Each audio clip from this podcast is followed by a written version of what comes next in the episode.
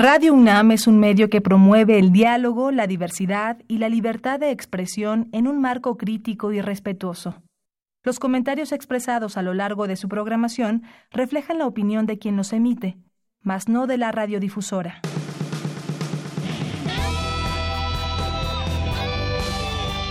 Prisma RU.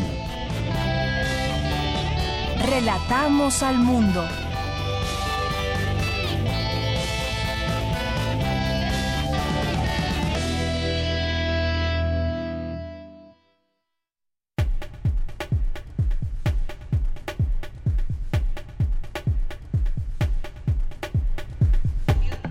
Bien, muy buenas tardes. Gracias por estar con nosotros aquí en Prisma RU 96.1 de FM. Es la una con cuatro minutos y es un gusto que nos acompañen. Es un gusto estar al frente de estos micrófonos. Soy de Yanira Morán y ojalá que nos acompañen de aquí a las 3 de la tarde porque durante estas dos horas tendremos, entre otras cosas, vamos a hablar de este movimiento MeToo como ya lo hemos hecho en algún momento y hoy vamos a tener aquí en esta mesa de análisis y debate varios elementos para que podamos tener eh, las distintas opiniones también que se están generando o que se han generado en torno a este a este movimiento. Vamos a tener aquí a tres académicas para hablar de este tema, pero sobre todo también vale cuenta y nos gustaría conocer su opinión.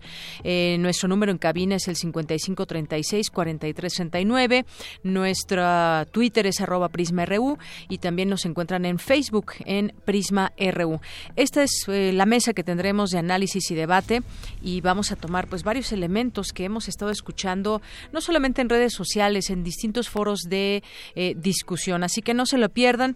Esto en nuestra segunda hora. En nuestra primera hora vamos a platicar con Loren Loinard, que es investigador del Instituto de Radioastronomía y Astrofísica de la UNAM, porque pues vamos a hablar de esa primera foto de un agujero negro, cómo los científicos eh, combinaron y estuvieron pues eh, dando todo de sus investigaciones para que conozcamos este evento tan importante. Así que no se lo pierdan, vamos a tener esta entrevista eh, en nuestra primera hora. Asimismo vamos a hablar de Emiliano Zapata, todas las actividades que hay en torno a este centenario y conmemoración de su asesinato. Vamos vamos a tener una conversación con el historiador Pedro Salmerón, así que no se la pierdan. Vamos a tener también algo que nos preparó Margarita Castillo al respecto de Emiliano Zapata. En Cultura vamos a tener la obra Casi Transilvania, una entrevista con Bárbara Colio, que es dramaturga. Vamos a tener también eh, información universitaria. Vamos a tener esto y más aquí en Prisma RU. Así que quédese con nosotros y desde aquí relatamos al mundo. Relatamos al mundo. Relatamos al mundo.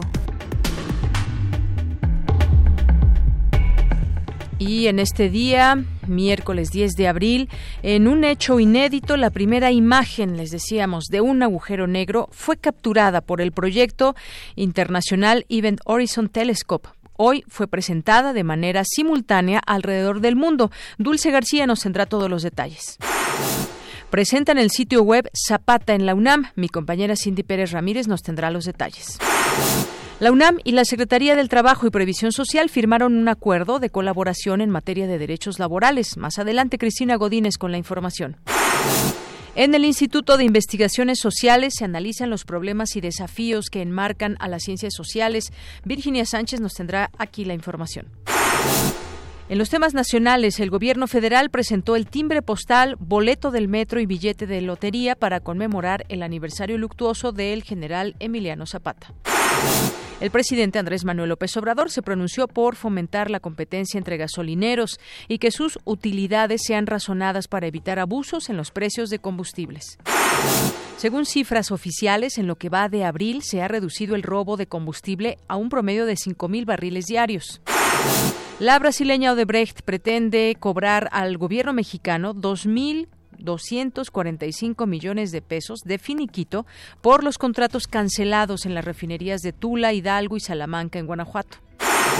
El proceso de ratificación del nuevo acuerdo comercial de Norteamérica es complejo por los temas pendientes de la agenda, reconoció Moisés Calag, director del Consejo Consultivo Estratégico de Negociaciones Internacionales.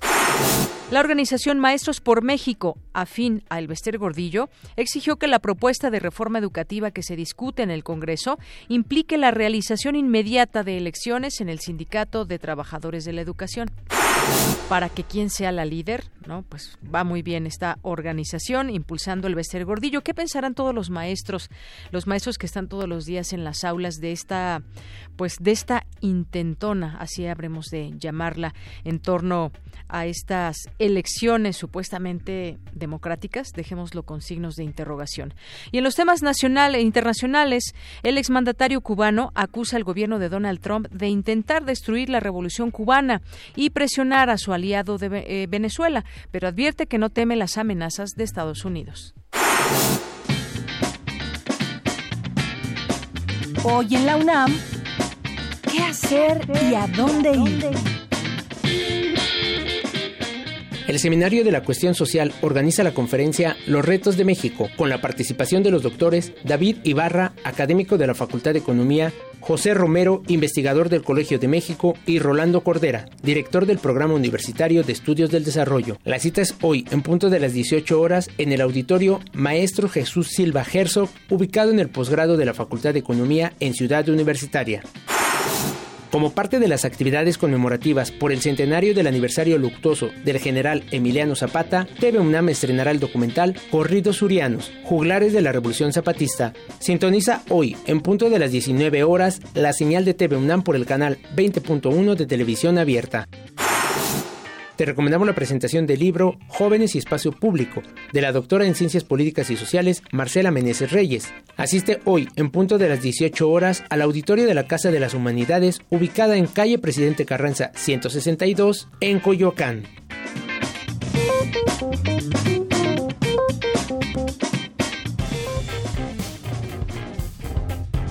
Campus RU Empezamos con nuestro campus universitario. Firman acuerdo en materia de derechos laborales la UNAM y la Secretaría del Trabajo. ¿De qué se trata? Mi compañera Cristina Godínez nos platica. Adelante, Cristina. Hola, ¿qué tal, Deyanira? Un saludo para ti y para el auditorio de Prisma RU. El propósito de este convenio es promover el desarrollo de la cultura jurídica laboral en el país. Y es así que el Instituto de Investigaciones Jurídicas y la Procuraduría Federal de la Defensa del Trabajador realizarán actividades que fortalezcan a ambas instituciones en materia de promoción, respeto y protección de los derechos de los trabajadores. Esto en el marco de la justicia laboral. El director del Instituto de Investigaciones Jurídicas, Pedro Salazar Ugarte, puntualizó que con esta colaboración ambas entidades buscan caminar hacia la consolidación de una justicia laboral. Y nos parece fundamental además en un momento en el que el país vive por muchas razones una multiplicidad de cambios muy relevantes y uno de los cuales es y tiene que ser precisamente en este ámbito y es un ámbito en el cual desde el derecho tenemos mucho que decir, pero no solo desde el derecho. Lo que hacemos ya desde hace tiempo es mirar fenómenos que tienen una relevancia jurídica como indiscutiblemente lo tiene el mundo laboral, pero desde una perspectiva interdisciplinaria. Ahora escuchemos a la secretaria del Trabajo, Luisa María Alcalde. El hecho de estar firmando este convenio con el Instituto de Investigaciones Jurídicas fortalece esa idea de tener una ruta que nos permita fortalecer la Procuraduría y tener mecanismos eficaces de defensa. Ese es finalmente nuestro principal objetivo. Por último, Alberto Vital Díaz, coordinador de Humanidades, habló del dinamismo del Instituto de Investigaciones Jurídicas para entender la complejidad de nuestra realidad. Deyanira, este es mi reporte. Buenas tardes. Buenas tardes, gracias Cristina. Y muestran la primera imagen real de un hoyo negro. Mi compañera Dulce García estuvo en esta conferencia y nos tiene todos los detalles. Adelante, Dulce. Deyanira, muy buenas tardes a ti al auditorio de Prisma RU. Por primera vez en la historia se cuenta con una imagen real de un hoyo negro supermasivo. Este se ubica en la galaxia Messier 87 M87, la cual a su vez se encuentra en el cúmulo de la constelación de Virgo. El hallazgo fue posible con la colaboración internacional del telescopio del horizonte de eventos, que es en realidad una red de ocho radiotelescopios alrededor del mundo, los cuales observaron el mismo punto y captaron señales que un grupo de 200 científicos de una veintena de países convirtieron en imágenes inéditas. Sus resultados se publican hoy en seis artículos de la revista Astrophysical Journal Letters. La importancia radica en que el hallazgo significa una prueba de la teoría de la relatividad general de Einstein. La explicación la brindó en conferencia el doctor David Hooks, director e investigador principal del gran telescopio milimétrico Alfonso Serrano. Einstein nos enseñó el concepto de espacio-tiempo que está distorsionado por la presencia de objetos masivos y nos permite calcular cómo se movieran los objetos y la luz dentro del universo. Poco después, en 1916, un matemático alemán, Karl Schwarzschild, encontró una solución a las ecuaciones de Einstein que predijo la existencia de una singularidad, un punto infinitamente pequeño en el espacio que, contiene suficiente masa para deformar la estructura del espacio-tiempo de, de, manera tan fuerte que crea un volumen de espacio delimitado por un horizonte de eventos. Este horizonte de eventos define una región dentro de la cual nada puede escapar, incluso los objetos que viajan a la velocidad de la luz y ni siquiera la misma luz. Los físicos y los astrónomos han aceptado la existencia de los agujeros negros por más de 60 años. Sin embargo, nunca habían visto uno. Cabe mencionar que el anillo luminoso alrededor de un hoyo negro es un gran descubrimiento que confirma la teoría de la relatividad que hace un siglo predijo la existencia de estas características. Así lo señaló Lauren Leunard, astrónomo del Instituto de Radioastronomía y Astrofísica de la UNAM y colaborador del proyecto. Esta imagen es exactamente lo que se esperaba de un agujero negro supermasivo. Eh, está constituida de un anillo brillante casi exactamente circular, como se esperaba justamente. Esta es una de las predicciones de la relatividad general.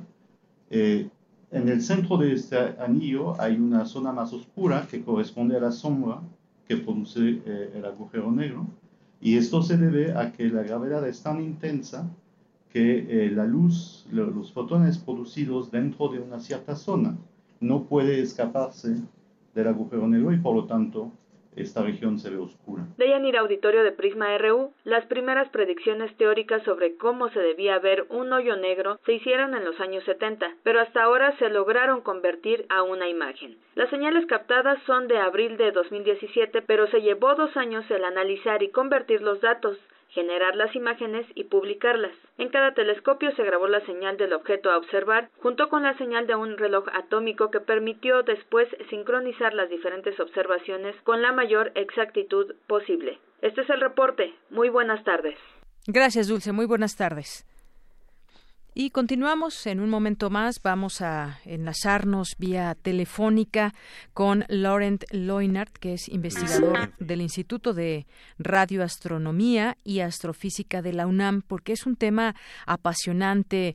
Eh, este tema. Los científicos así nos los dan a conocer y por supuesto que vamos a platicar con él en un momento qué es un agujero negro y por qué hay tanta importancia en torno a esto, por qué tanto suscita tanto interés. Bueno, pues ya está en la línea telefónica y le agradezco mucho nos toma esta llamada aquí en Prisma RU de Radio UNAM a Laurent Loinard, investigador del Instituto de Radioastronomía y Astrofísica de la UNAM. ¿Qué tal, doctor? Bienvenido a este espacio. Muy buenas tardes. Muy buenas tardes, gracias. Eh, doctor, pues hoy, 10 de abril, de 2019, los científicos del proyecto telescópico conocido como Event Horizon Telescope revelaron la primera imagen directa de un agujero negro. Esta es sin duda la foto más importante de algo que se encuentra a 26.000 años luz de distancia que veremos jamás. Empecemos con esta, esto pues suena muy eh, maravilloso, pero me gustaría que nos platicara primero qué es un agujero negro para que todos los radioescuchas que nos estén sintonizando, todos podamos entender la importancia de este esfuerzo. Bueno, un agujero negro es un objeto muy compacto en el que mucha masa se condensa en una región del espacio muy pequeña. Eh, la consecuencia de esto es que alrededor del agujero negro los rayos de luz se comportan de manera distinta de lo que estamos acostumbrados. En, normalmente los rayos de luz se mueven en línea recta y aquí en cambio sienten la influencia gravitacional del agujero negro y entonces la radiación eh, se propaga en líneas curvas. Esto tiene consecuencias justamente para hacer las imágenes, en el sentido de que lo que estamos viendo no solamente refleja la distribución del material en, en, el entorno del agujero negro, sino también refleja la influencia de la gravedad del agujero negro.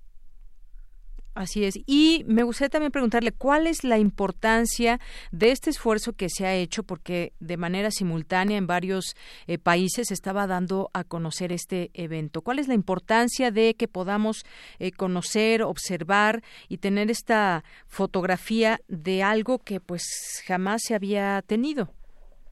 La consecuencia o la importancia está en confirmar una de las predicciones de la relatividad general. Esta teoría que Einstein desarrolló al principio del siglo XX, eh, una de sus predicciones era la, existencia de un horizonte alrededor de los agujeros negros y cuando uno hace cálculos eh, justamente de cómo se vería la imagen dado la presencia del agujero negro y también eh, de material en su entorno, se había predicho que se vería un anillo más brillante en el centro, menos, perdón, más brillante de un lado y menos brillante del otro, y con eh, una sombra en la parte central. Y lo que medimos es exactamente lo que se había predicho. Entonces es una confirmación directa de eh, la validez de la relatividad general. Así es. Bueno, eh, esto justamente quería preguntarle qué es lo que encontraron, cómo podemos describirlo quizás para quienes nos están escuchando y que no han tenido oportunidad de ver estas fotografías que ya empiezan a, eh, a poderse ver eh, alrededor de, de, la red y que bueno en algún momento algunos describieron como algún como una fogata desenfocada pero también daban un dato que eh, se creó eh, que es realmente igual a la cantidad de selfies que 40.000 personas podrían tomar en sus vidas. Es decir, es un evento muy importante en este sentido de observación y de lograr esta combinación también con eh, simultaneidad con otros países y otros científicos. Sí, justamente la imagen se ve, eh, ya está en todo Internet, yo creo que todo el mundo la, la, puede ver ahora, pero se, se, ve un anillo perfectamente circular eh, con un lado más brillante que el otro y eh, esta sombra en la parte central. La, razón que nos tardamos tanto en poder obtener una imagen así es que el, tamaño es extremadamente pequeño. Mm. Eh, para darles un punto de comparación, es como del tamaño de un pelo humano visto desde mil kilómetros. Eso es el tamaño angular de esta imagen. Y para lograr una, una nitidez tan alta, se tuvo que combinar la señal de varios radiotelescopios en el mundo y hacer un procesamiento de datos muy complicado, muy complejo, que permitió reconstruir esta imagen finalmente. Así es. Y esta expectativa, como usted bien eh, mencionaba hace un momento, eh, pues ver la forma exacta de un agujero negro por primera vez, pues tenía que ver también para confirmar o arrojar dudas sobre la teoría de la gravedad desarrolladas por Albert Einstein hace más de un siglo y que son fundamentales para nuestra comprensión del universo y las leyes de la física que rigen nuestra vida cotidiana. Esta era una pues una expectativa de las respuestas que se podrían encontrar. Exactamente, sí, sí. Y eh, justamente una de las eh, cosas que se puede hacer eventualmente es medir qué tan circular justamente es este anillo. La predicción de la relatividad es que debería de ser perfectamente circular. Eh, en la imagen que tomamos así se ve a un cierto nivel de precisión y esperemos que con imágenes en el futuro que tengan aún más nitidez podamos confirmar que efectivamente este anillo es perfectamente circular, o bien encontrar una pequeña deformación que sería una indicación de que la relatividad tiene que modificar. Así es. Después de este evento tan importante, de esta fotografía que ya dio la vuelta al mundo, doctor, ¿qué es eh, lo que siguen todas estas investigaciones que se hacen por parte de científicos en todo el mundo? Hay varias cosas que estamos haciendo. Eh, una es efectivamente eh, intentar hacer lo mismo con el agujero negro en el centro de nuestra galaxia, Sagitario A estrella, que es el otro objeto que estamos estudiando. Pero creo que a, más largo plazo lo que queremos obtener finalmente es no solamente una foto del agujero negro, sino una película del agujero negro. Mm. Sabemos que el material en el entorno de los agujeros negros se mueven a velocidades muy cercanas a la de la luz, de forma que pueden evolucionar en el tiempo relativamente rápidamente. Entonces, al obtener eh, imágenes, digamos, cada semana o cada mes o etcétera, durante un cierto tiempo, podríamos en principio reconstruir una película eh, donde se vean los cambios del material que rodea el agujero negro. Así es. Y para darnos una idea, doctor, ya que tenemos la oportunidad de platicar con usted, ¿dónde es que se encuentra un agujero negro, por ejemplo, este del cual se obtuvo esta fotografía? Estos, eh, los agujeros negros, de hecho, son de dos tipos. Están eh, los que se le dicen agujeros negros estelares, que son objetos que se forman al final de la vida de una estrella muy masiva.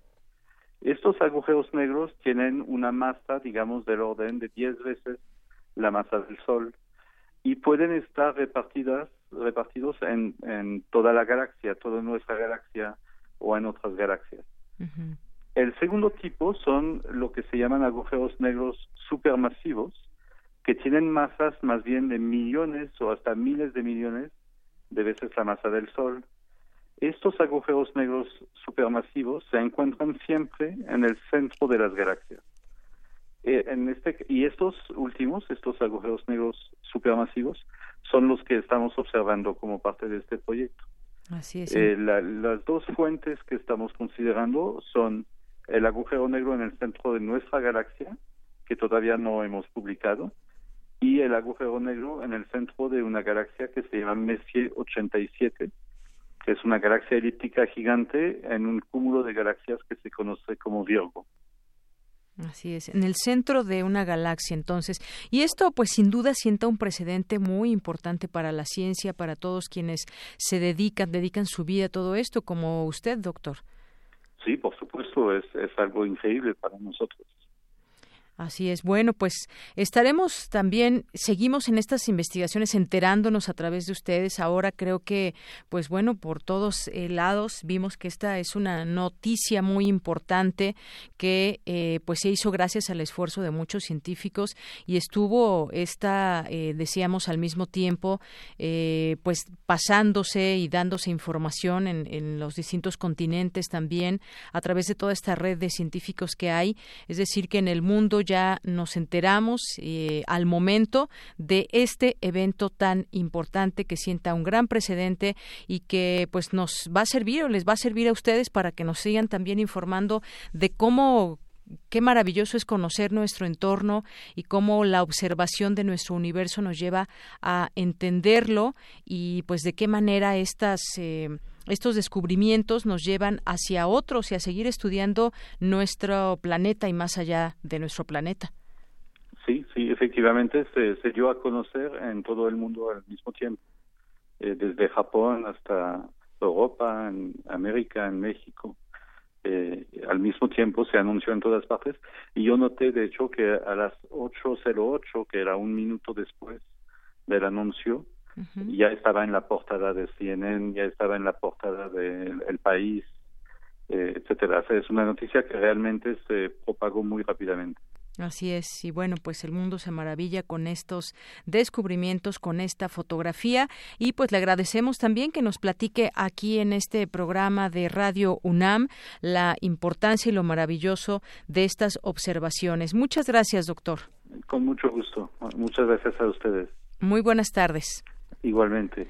Bueno, pues fue el doctor Laurent Loinard, investigador del Instituto de Radioastronomía y Astrofísica de la UNAM, con este tema, la primera foto de un agujero negro y cómo pues los científicos combinaron en este Event Horizon Telescope el poder de múltiples telescopios para lograr esta imagen histórica para la ciencia. Hoy es un día muy importante para la ciencia. Queríamos conocer un poco más y tratar de entender el significado también de estas, eh, pues eh, en este caso de esta fotografía y de toda esta relación que hubo en red con muchos científicos para que nos puedan mostrar esto que forma parte de nuestro universo. Continuamos. Queremos escuchar tu voz. Nuestro teléfono en cabina es 55 36 43 39. Tu opinión es muy importante. Escríbenos al correo electrónico prisma.radiounam@gmail.com.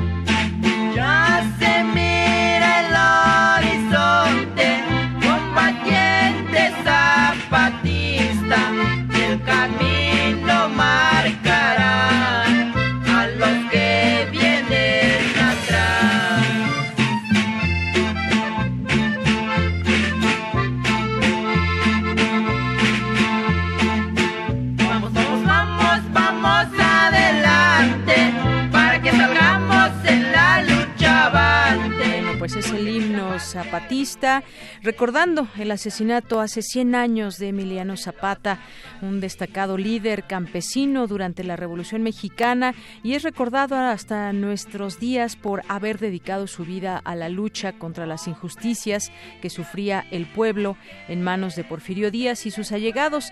Y bueno, pues eh, conocido como el caudillo del sur, su nombre completo era Emiliano Zapata Salazar, aunque también fue conocido, como les decía, como el caudillo del sur. Nació un 8 de agosto de 1879 en San Miguel, Anenecuilco, Morelos. Y mientras el presidente Venustiano Carranza recibía a un grupo de excursionistas estadounidenses en Palacio Nacional, Emiliano Zapata era asesinado a manos de Jesús Guajardo en la ranchería de Chinameca, en Morelos. Hoy el presidente Andrés Manuel López Obrador refirió que el caudillo del sur fue un dirigente social extraordinario que luchó por la justicia, los campesinos, la tierra, en defensa de las comunidades de Morelia, Guerrero y el Estado de México.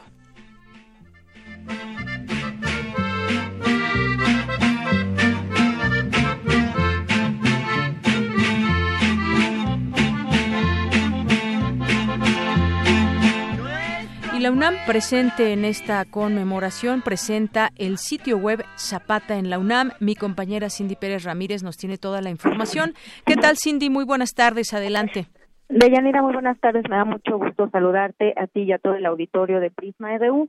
El Instituto de Investigaciones sobre la Universidad y la Educación de esta Casa de Estudios lanzó este sitio web que pondrá a disposición del público más de 400 imágenes y documentos sobre el caudillo del sur, pertenecientes al archivo histórico de la UNAM. Y es que, Deyanira, como bien lo, eh, lo dijiste, este 2019 se cumple un siglo desde la emboscada instrumentada por Jesús Guajardo, que terminaría con la vida de Emiliano Zapata en Chinameca, Morelos.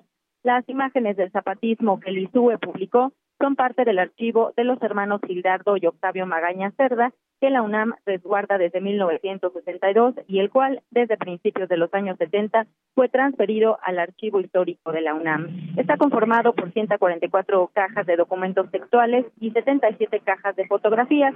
Nueve de estas cajas contienen fotografías del Ejército Libertador del Sur y Centro, encabezado por el general Emiliano Zapata. Escuchemos a la doctora Clara Inés Ramírez, coordinadora del Archivo Histórico de la UNAM.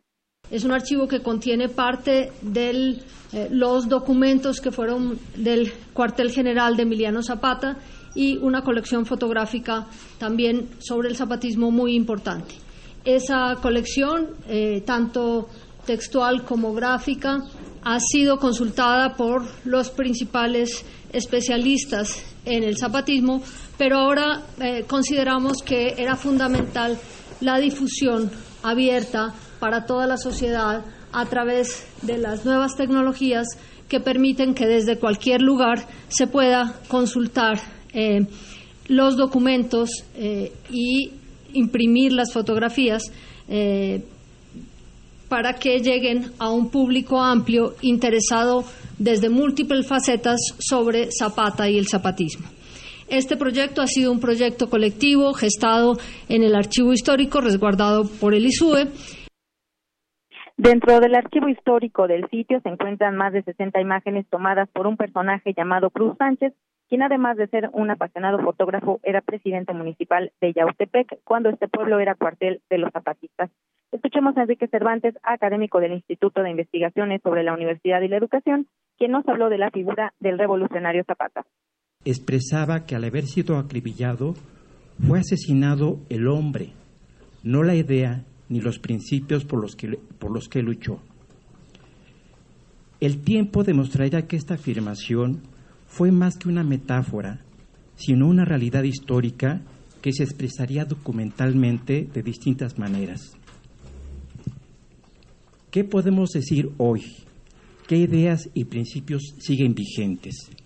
Para motivar preguntas y posibles respuestas, los documentos que, a manera de muestra, hemos seleccionado y subido al portal electrónico, a los que iremos añadiendo algunos más que pertenecen al archivo del Ejército Libertador del Sur y Centro de la República Mexicana, integrado por 12 cajas que contienen 103 expedientes, muestran que esa organización era mucho, era mucho más que una fuerza armada.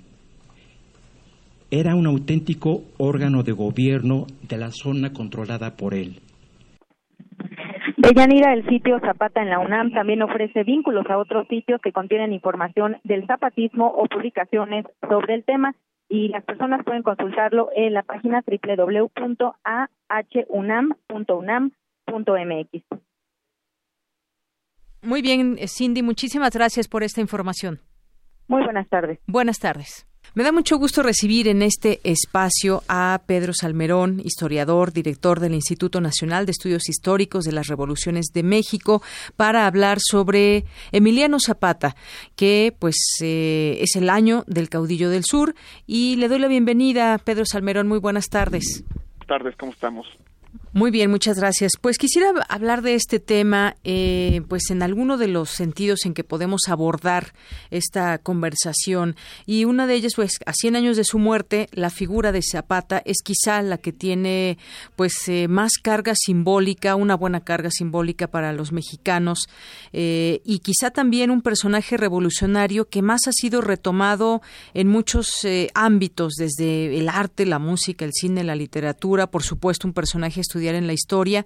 ¿Por qué no se ha desgastado la figura de Emiliano Zapata?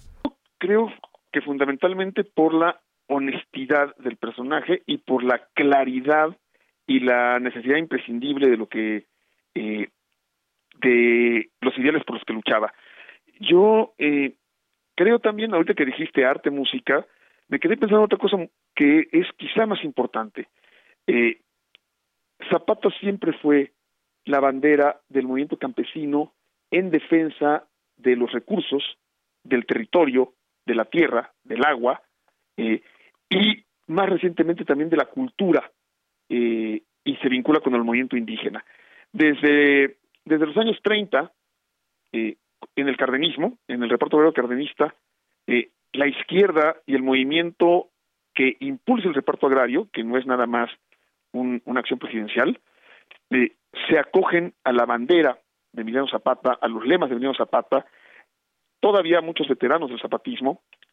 En los años 40 y 50, las primeras guerrillas eh, en contra del régimen priista, que también van a reivindicar la defensa de la tierra y los recursos, retoma a Zapata y de hecho la encabeza alguna de ellas un antiguo coronel zapatista, eh, Rubén Jaramillo, y, y en los años 60, 70, cuando después de que el movimiento del 68 le arrebatara al PRI los héroes de bronce, que el PRI quería hacerlos así de bronce, eh, Zapata es el símbolo de la lucha campesina y de la lucha indígena. Eh, todas las grandes organizaciones de lucha campesina en defensa de los recursos, eh, de lucha por la tierra, eh, en defensa de las autonomías, en defensa de los pueblos, tienen de alguna manera, están vinculadas a, la memoria Zapata.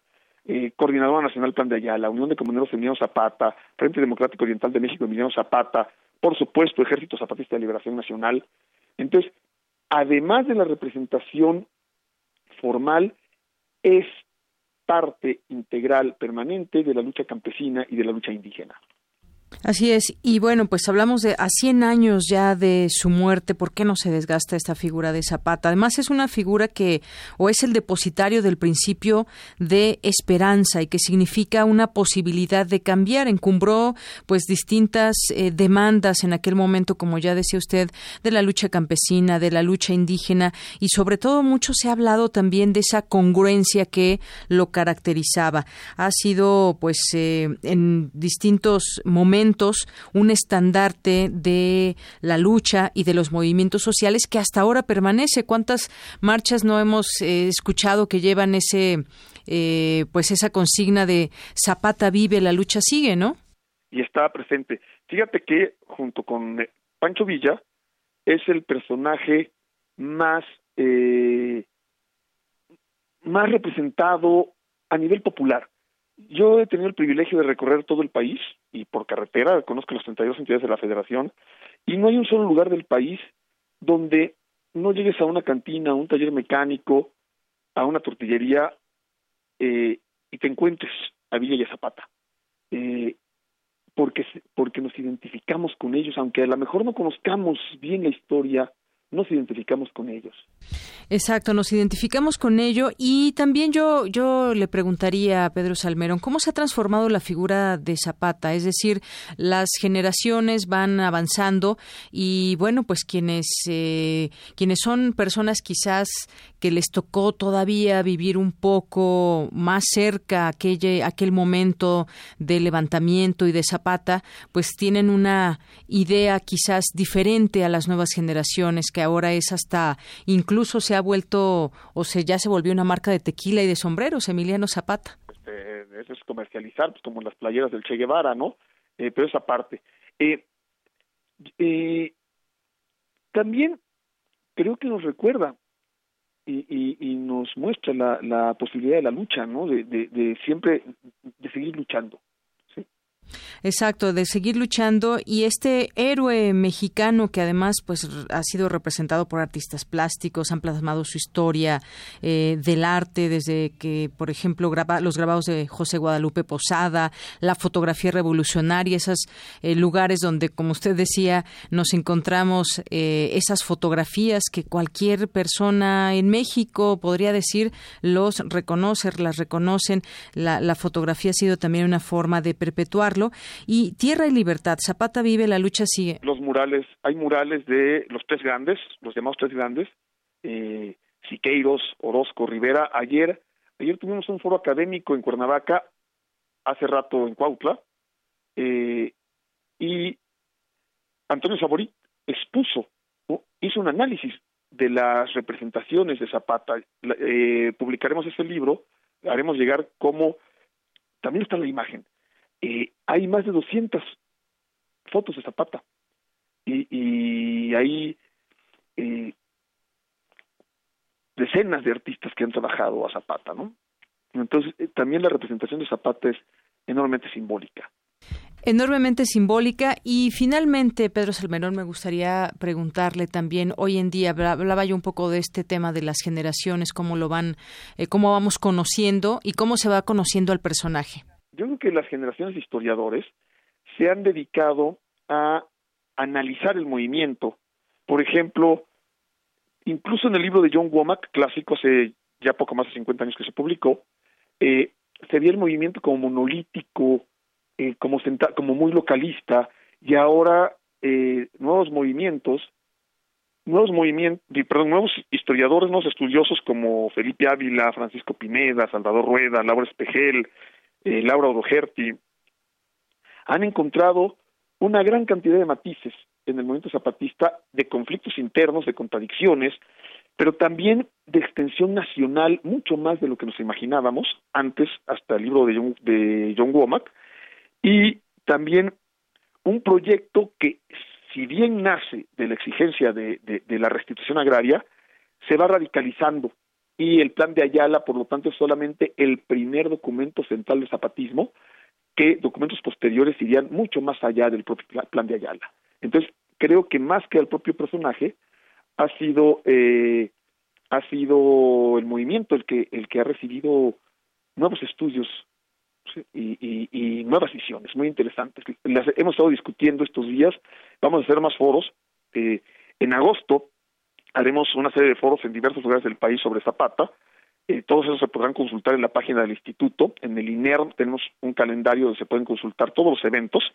Entonces, en, en agosto retomaremos otros foros sobre Zapata eh, luego publicaremos el libro. Eh, y de, entrada yo recomiendo los libros de Felipe Ávila que acaban de, salir, uno sobre el zapatismo como movimiento y uno sobre Zapata como personaje. Eh, de Felipe Ávila, ambos en editorial crítica. Exacto, hablar de Zapata y zapatismo, por ejemplo, el neozapatismo ahora con el ZLN, que también pues se interpreta una lucha y toman distintas consignas y una lucha en, en general, pero hay que, yo creo que saber distinguir entre la figura propia de Zapata quizás y el zapatismo. ¿Qué opina? están muy relacionados, porque Zapata fue muy coherente, en, su lucha, entonces no, no, no hay una separación como la que habría posteriormente con otros personajes, por ejemplo, pero, pero eh, creo también que, que los movimientos posteriores, incluido el ZLN, retoman eh, del zapatismo, del zapatismo original del de Emilio Zapata, esta defensa de los recursos y de la cultura eh, y de los pueblos. Entonces, eh, en ese sentido, seguimos discutiendo Zapata porque seguimos teniendo un enorme conflicto con esos, con esos temas. Así es, se retoma el zapatismo para pues hacer referencia muchas veces y en temas actuales para defender los recursos, defender las tierras. Se lo abierto contra algunos megaproyectos mal planeados, etcétera, ¿no?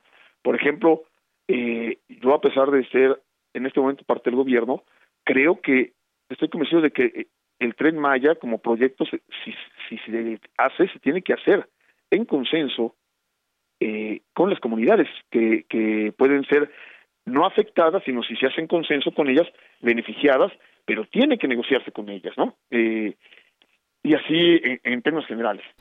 Muy bien, pues Pedro Salmerón, le agradezco mucho estos minutos aquí en Prisma RU de Radio UNAM. Muchas gracias.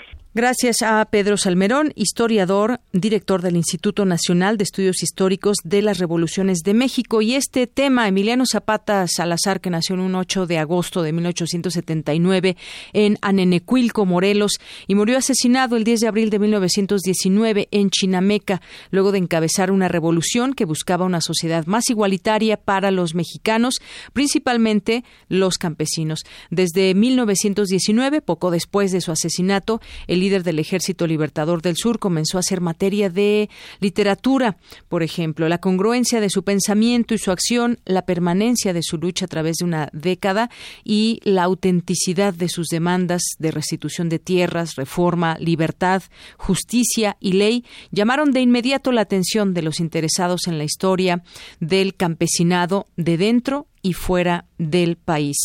Así es que Zapata ha sido ícono en las luchas sociales y lo sigue siendo en muchas de ellas. Continuamos.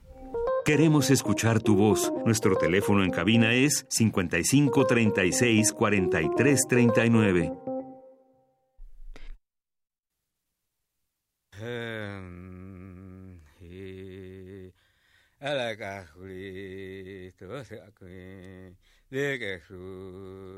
Desde la hora primera de esta larga noche en que morimos, dicen nuestros más lejanos abuelos, hubo quien recogió nuestro dolor y nuestro olvido. Hubo un hombre que caminando su palabra desde lejos, a nuestra montaña llegó y habló con la lengua de los hombres y mujeres verdaderos. Era y no era de estas tierras su paso. en la boca de los muertos nuestros, en la voz de los sabedores ancianos. Caminando su palabra de él, hasta el corazón nuestro llegó.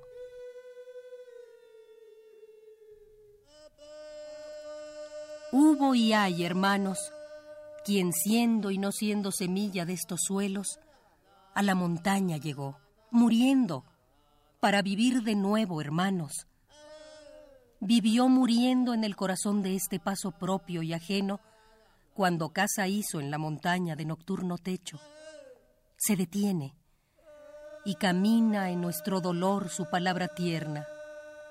Botán Zapata, guardián y corazón del pueblo.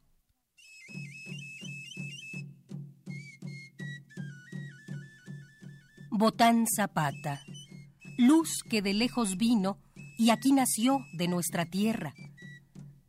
Botán Zapata, nombrado nombre de nuevo siempre en nuestras gentes.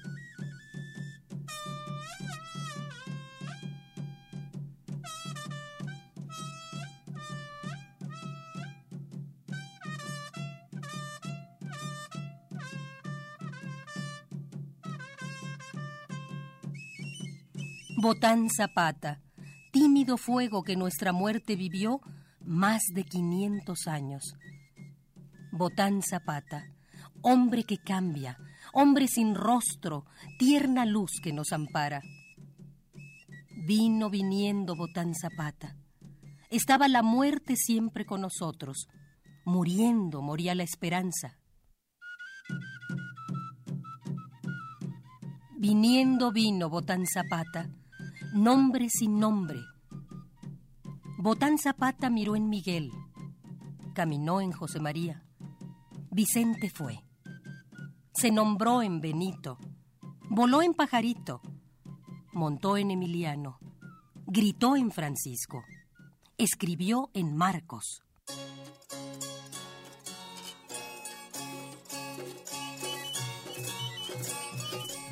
Muriendo vivió nombrado sin nombre nuestra tierra. Hablando, cayó su palabra en nuestra boca. Viniendo está Botán Zapata, guardián y corazón del pueblo. Botán está en cada paso dado, en el viento que mueve, está detrás de un paliacate, dentro de un pasamontañas. Botán Zapata está en cada hermano que trabaja por los otros.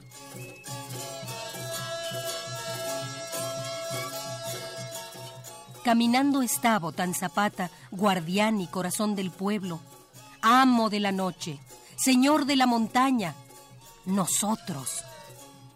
Botán, guardián y corazón del pueblo, uno y muchos es, ninguno y todos. Estando viene Botán Zapata, guardián y corazón del pueblo. Relatamos al mundo. Relatamos al mundo.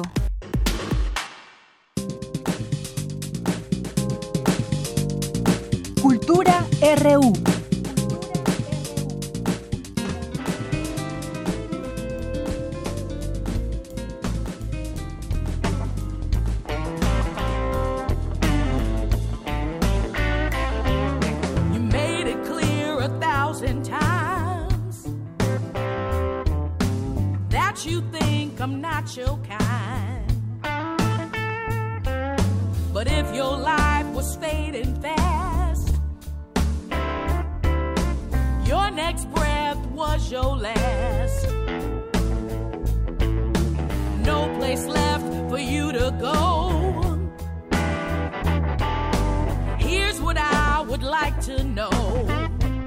Prisma y estamos ya en la sección de cultura. ¿Qué tal, Tamara? Muy buenas tardes. Deyanira, muy buenas tardes. Es un gusto saludarlos a través de esta frecuencia. Miércoles 10 de abril de 2019, un día como hoy, pero en 1979, nació Jamaica Copland, cantante de blues. Ella debutó en el 98 y el año pasado, después de tres años de ausencia, presentó America's Child, un álbum que lidia con el odio en los Estados Unidos y el resurgimiento particular desde la elección del presidente Donald Trump.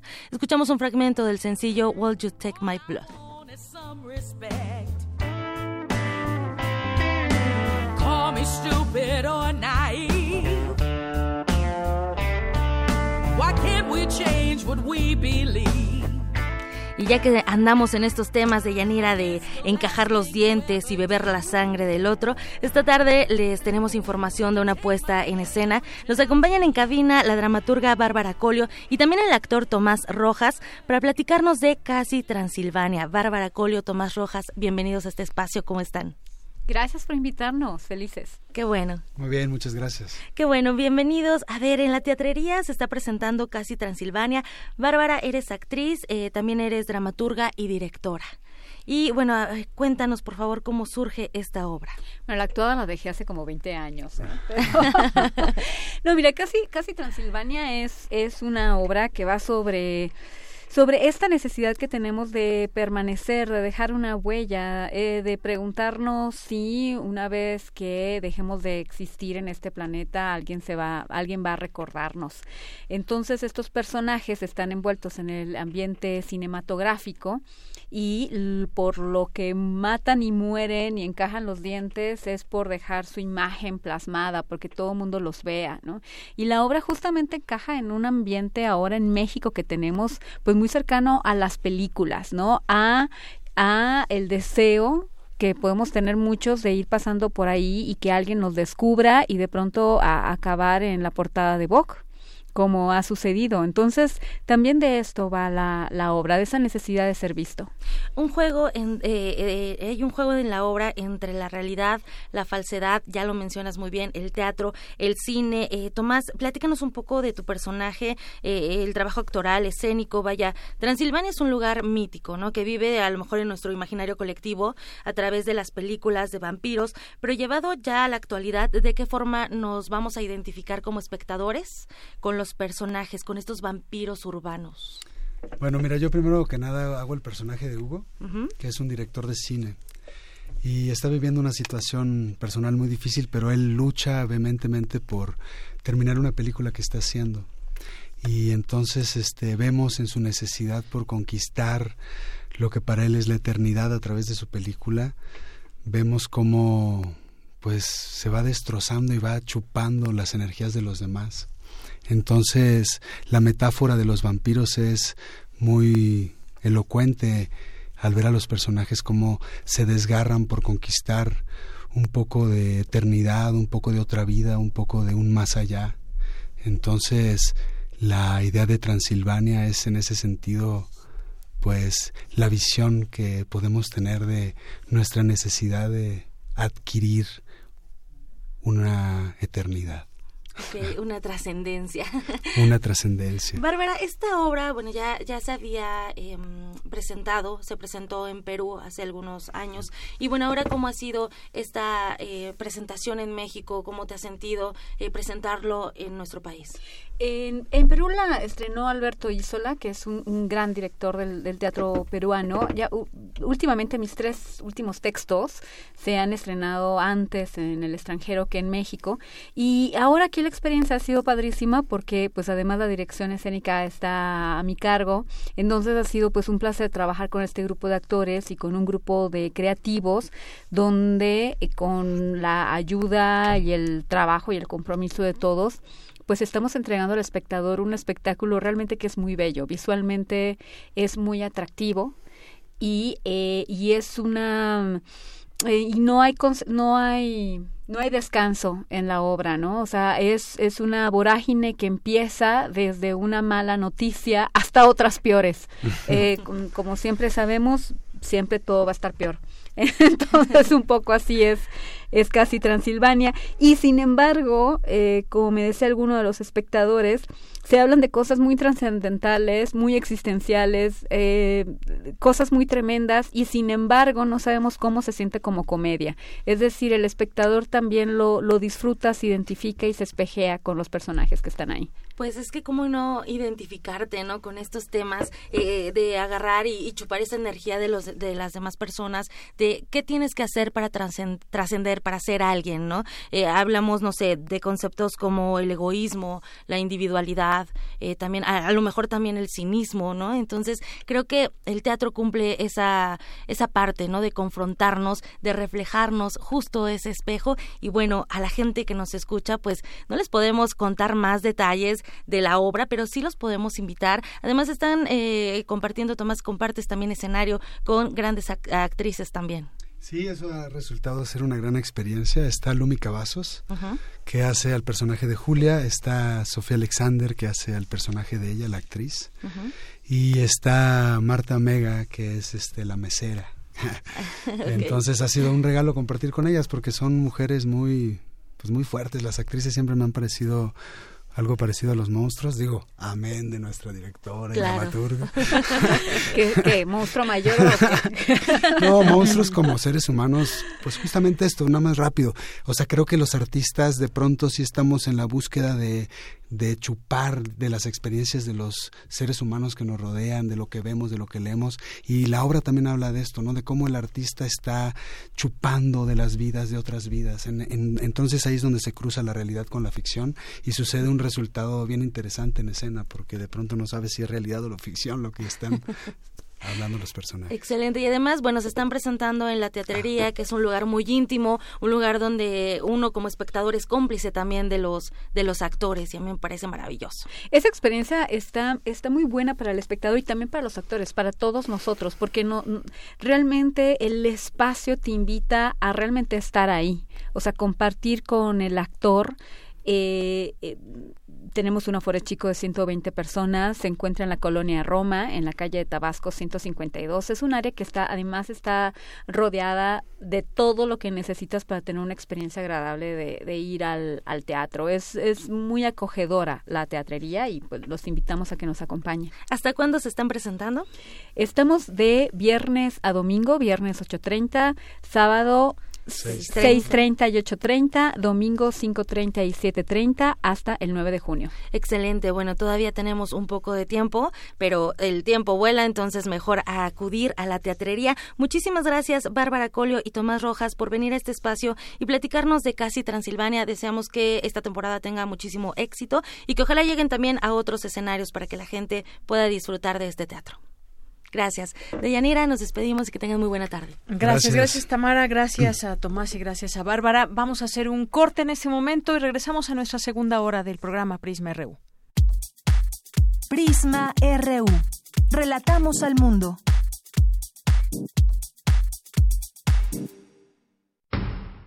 El rito comienza en el escenario. Los sonidos emergen, deambulan por el recinto se cuelan en los oídos y estremecen los sentidos. Festival Intersección. los encuentros sonoros de Radio UNAM. Todos los viernes a las 21 horas en vivo desde la sala Julián Carrillo. Escúchalos a través del 96.1 de FM, www.radiounam.unam.mx o ven a Adolfo Prieto 133 Colonia del Valle, cerca del Metrobús Amores. La entrada es libre. En algún momento tuviste que aprender a dominar tu instrumento, a escribir una novela, a realizar una investigación. Tu talento lo aprendiste. ¿Por qué no aprender a monetizarlo? Bécame mucho. Tu camino al dinero. A, a las becas, premios y estímulos. Jueves, 20-30 horas, por resistencia modulada. 96.1 de FM. Radio UNAM. Experiencia sonora. Felicidades. Ya son 20 años. En cada elección que hemos decidido, hemos avanzado. La verdad, en confianza, participamos cada vez más, porque estamos ciertos que nuestra elección se respeta y es en beneficio de todas y todos. Ya son 20 años eligiendo a quienes nos representan. Tribunal Electoral de la Ciudad de México. 20 años garantizando justicia en tu elección. El calor puede ser divertido y también fatal. Ten mucho cuidado con los autos. Nunca dejes a nadie dentro de un carro estacionado bajo el rayo de sol. Bebés, niños, adultos ni animales de compañía. ni siquiera por unos minutos, ni siquiera con la ventana abierta. Siempre revisa al bajar del auto para que evites una desgracia. El calor es vida, siempre con precaución. Sistema Nacional de Protección Civil. La psicología observa al ser humano, sus escenarios y comprende su diversidad. Adentrémonos en ella. Juntos hagamos conciencia, psicología y sociedad. Con Berenice Camacho y las doctoras en psicología Tania Rocha y Mariana Gutiérrez. Todos los lunes a las 18 horas por el 96.1 de FM y su retransmisión los jueves a las 19 horas. O si lo prefieres, escucha el podcast en radiopodcast.unam.mx. Radio UNAM, experiencia sonora.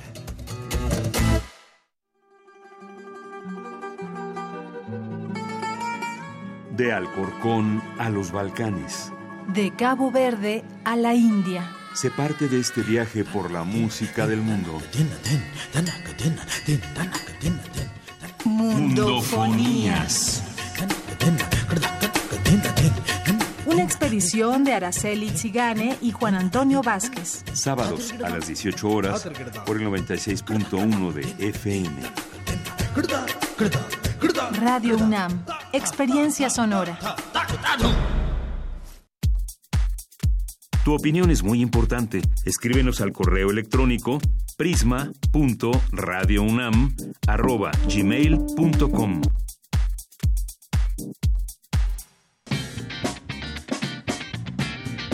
Mañana en la UNAM, ¿qué hacer y a dónde ir?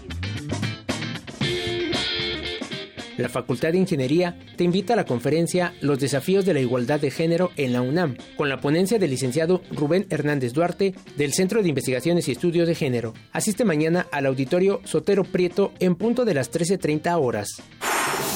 Te recomendamos la proyección de la cinta Pequeños Gigantes, del director de cine canadiense Kit Berman, que narra la historia de dos amigos, Frankie y Bayas, los cuales son populares, atractivos, deportistas y con mucho éxito entre las chicas. Aparentemente viven una adolescencia perfecta hasta que, en la fiesta de cumpleaños de Frankie, ambos se ven sorprendidos por el deseo.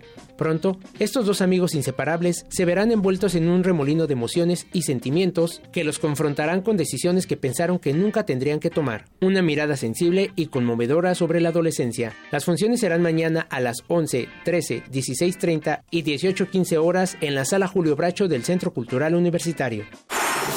El Instituto de Biología te invita a la conferencia Conocimiento en la fauna mexicana de abejas en la era de la crisis de polinizadores, las abejas de las orquídeas como modelo, con la ponencia del doctor Ismael Alejandro Hinojosa Díaz. La cita es mañana en punto de las 11 horas en el auditorio del Jardín Botánico en Ciudad Universitaria. Para Prisma RU, Daniel Olivares. Bien, continuamos. Estamos aquí de regreso en esta segunda hora de Prisma RU. Gracias por su atención, gracias por sus comentarios y por sumarse a este espacio informativo. Nos puede llamar al 5536-4339, enviar sus mensajes en arroba Prisma RU o Prisma RU en Facebook. Y bueno, pues también escucharnos en www.radio.unam.mx. Muchas gracias por su atención. Y bueno, pues vamos a mandar saludos a quienes están ahí atentos y pendientes de esta transmisión. García Sánchez, a El Zarco también.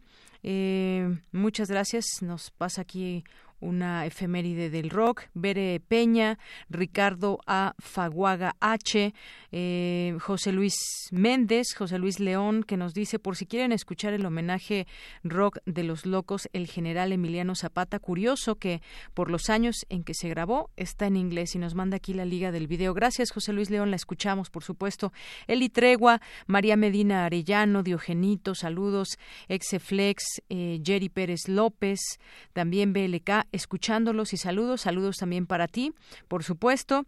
Nos escribe Paloma G. Guzmán, eh, Jorge Calonico Soto, Mercedes de la Vega.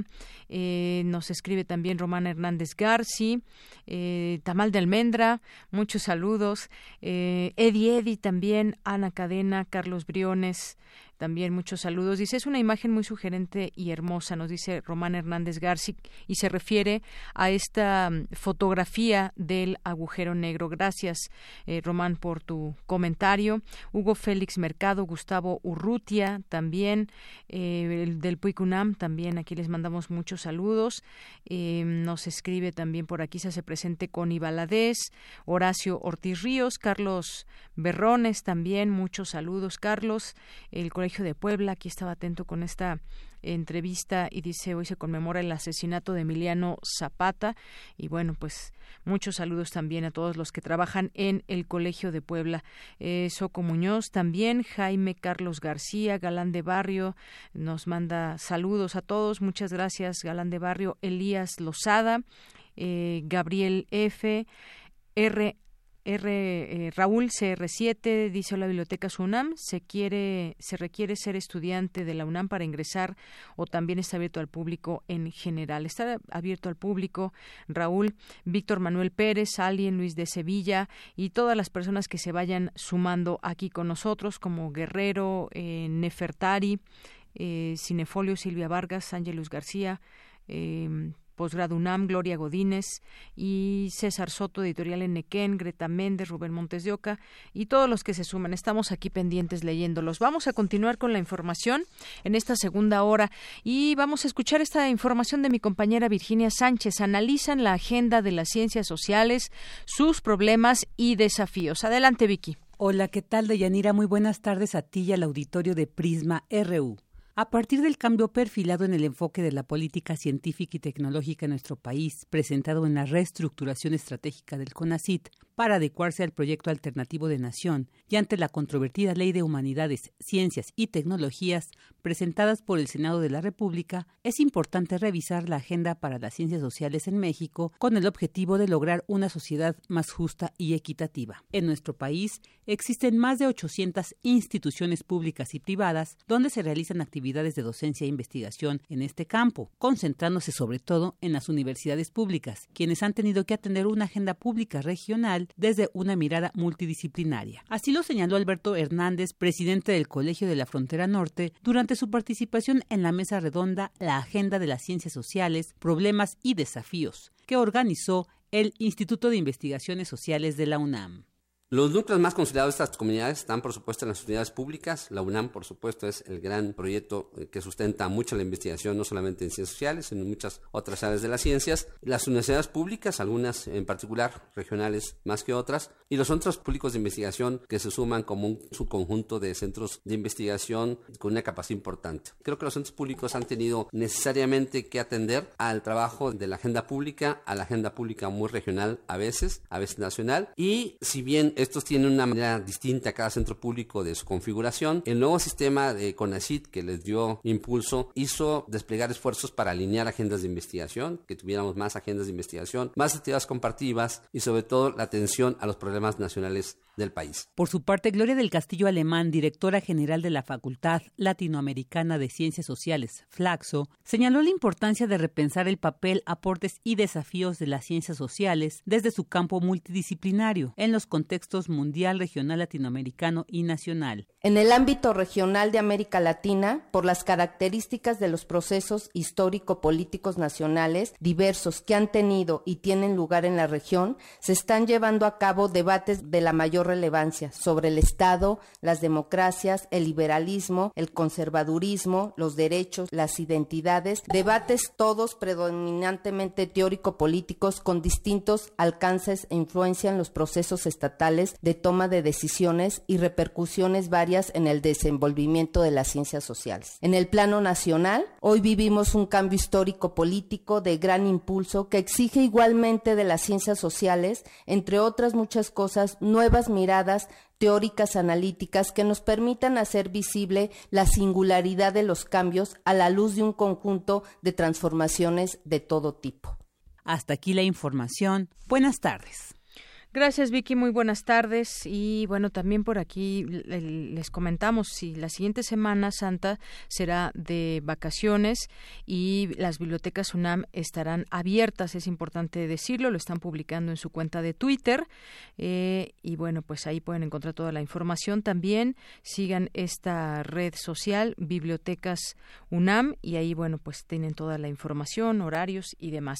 Y vamos a continuar con más información universitaria investigadores estudian las propiedades del aguamiel para el tratamiento de colon irritado. Es mi compañero Daniel Olivares quien al respecto nos preparó la siguiente información.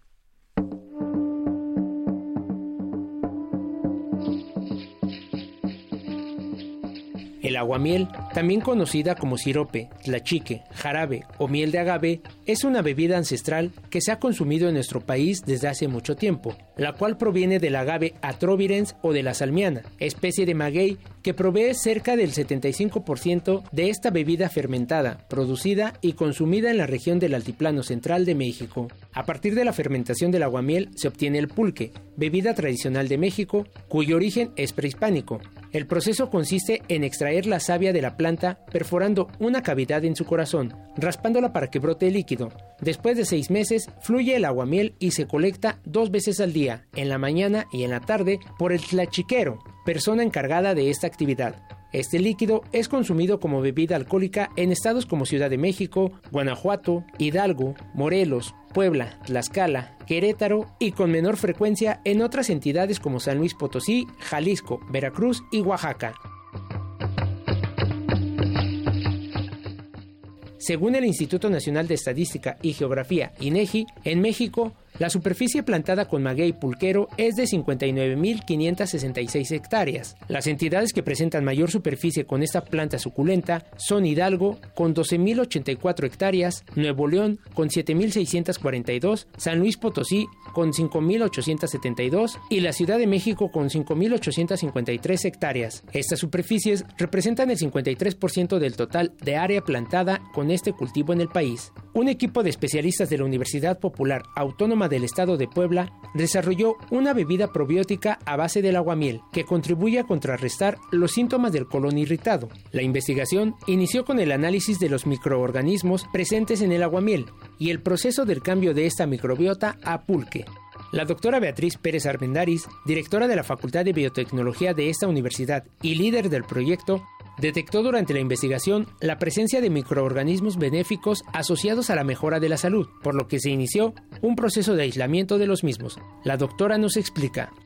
Entonces encontramos microorganismos como Casei, Paracasei, Leishmani, Plantarum, que encontramos en el pulque. Y así nosotros lo que hicimos fue un aislamiento de, de una variedad de microorganismos y los regresamos a su hábitat que pudiera ser el aguamiel. El siguiente paso es frenar el proceso de fermentación del aguamiel con el objetivo de modificar su composición alcohólica por una láctea. Para ello, se utiliza el método de nitrógeno líquido, el cual, a bajas temperaturas, provoca que el metabolismo cese sin que los organismos mueran, solo los congela y su riqueza permanece. A este líquido obtenido basado en el aguamiel rico en probióticos se le añadieron microorganismos como el Lactobacillus leishmani, además de esencias de naranja y coco. Esta nueva bebida se le dio a un grupo de pacientes con síntomas de colon irritado durante dos meses. Al cabo de este tiempo, los padecimientos habían desaparecido. Los síntomas que se pueden disminuir con el aguamiel son la inflamación, dolor e irritación abdominal, diarrea, flatulencias y estreñimiento, entre otros provocados principalmente por el estrés, los hábitos alimenticios y hasta los estilos de vida. Se logró reducir entonces un 90% de los malestares asociados con el síndrome de intestino irritable.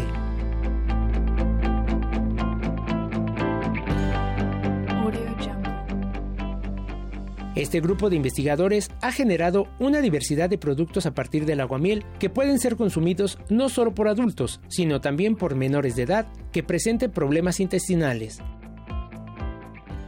para el caso del síndrome de intestino irritable, nosotros patentamos dos microorganismos eh, hallados ya en una bebida fermentada como el pulque, pero no con las características alcohólicas del pulque, sino más bien con características lácticas, pero a base de, un vegetal, no como las que conocemos comercialmente, que son bebidas probióticas a base de lácteos, eh, los, los yogures, y poder generar una diversidad de productos, ya no solamente el pulque, que pudieran ser utilizados para cualquier edad, no solamente como el pulque, que es eh, para, para gente adulta, sino también para niños.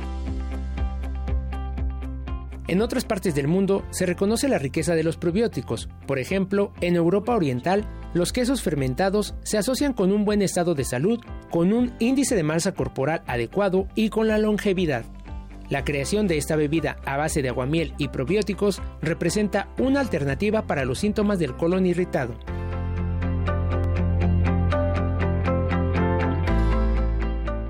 Para Radio UNAM, Daniel Olivares.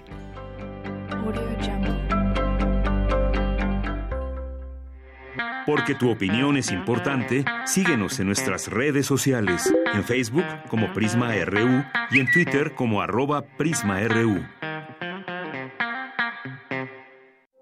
Queremos escuchar tu voz. Nuestro teléfono en cabina es 55 36 43 39.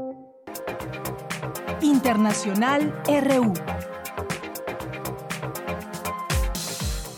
El número de ejecuciones en el mundo registró en 2018 su cifra más baja de la última década, con al menos 690 ejecuciones repartidas en 20 países, frente a las 993 contabilizadas en 2017, lo que significa una reducción del 31% con respecto al año anterior, destacó Amnistía Internacional en su informe anual sobre pena de muerte.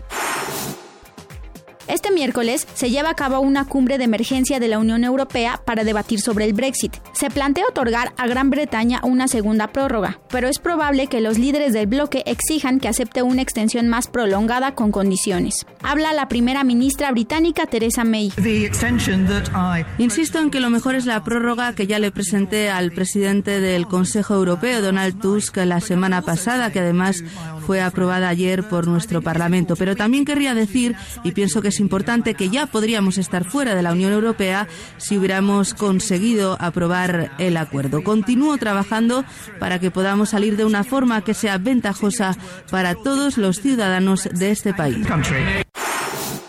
Benjamín Netanyahu afirmó que ganó las elecciones en Israel, aunque con un margen mínimo. Se encamina entonces hacia su quinto mandato como primer ministro, todo un récord que le llevaría en los próximos meses a superar al histórico David Ben Gurion, como el político con más tiempo en el cargo. El Consejo de Seguridad de la ONU debate sobre la situación de Venezuela, a solicitud de Estados Unidos, quien sostiene que existe una crisis humanitaria en el país. Durante su intervención, el vicepresidente de Estados Unidos, Mike Pence, pidió que reconozcan al opositor Juan Guaidó como presidente legítimo de Venezuela. Durante seis largos años, el pueblo de Venezuela ha sufrido bajo la opresión. El régimen de Maduro y las políticas socialistas del mismo han reducido la economía prácticamente a la mitad, en lo que en tiempos fue uno de los países más ricos de nuestro hemisferio. Nueve de cada diez personas ahora viven en la pobreza. Pero el régimen de Maduro no solamente es una amenaza al pueblo de Venezuela, sino que es una amenaza a la paz y a la seguridad en la región. Por su parte, el representante de Rusia ante la ONU denunció que Estados Unidos ha creado de manera artificial una crisis en Venezuela para propiciar un cambio de régimen y que ese país no constituye una amenaza a la paz y seguridad mundial. Un juez peruano ordenó la detención por 10 días del expresidente Pedro Pablo Kuczynski y el allanamiento de varios de sus inmuebles, mientras se le investiga por lavado de activos. Escuchemos parte de un reportaje de Radio Francia. No como expresidente, sino cuando era ministro de Economía y primer ministro del gobierno del expresidente Alejandro Toleo, quien a su vez está acusado de recibir sobornos de Odebrecht y que gobernó entre 2001 y 2006 para favorecer a Odebrecht a cambio de millonarios contratos de consultoría para una empresa de su propiedad y otra con la que estaba estrechamente vinculado. Estos son los cargos por los que se le acusa a Kuczynski. Con audios de Radio Francia y RT, las breves internacionales con Natalia Pascual. Porque tu opinión es importante, síguenos en nuestras redes sociales, en Facebook como Prisma RU y en Twitter como arroba PrismaRU. Queremos escuchar tu voz. Nuestro teléfono en cabina es 55 36 43 39. Debate RU.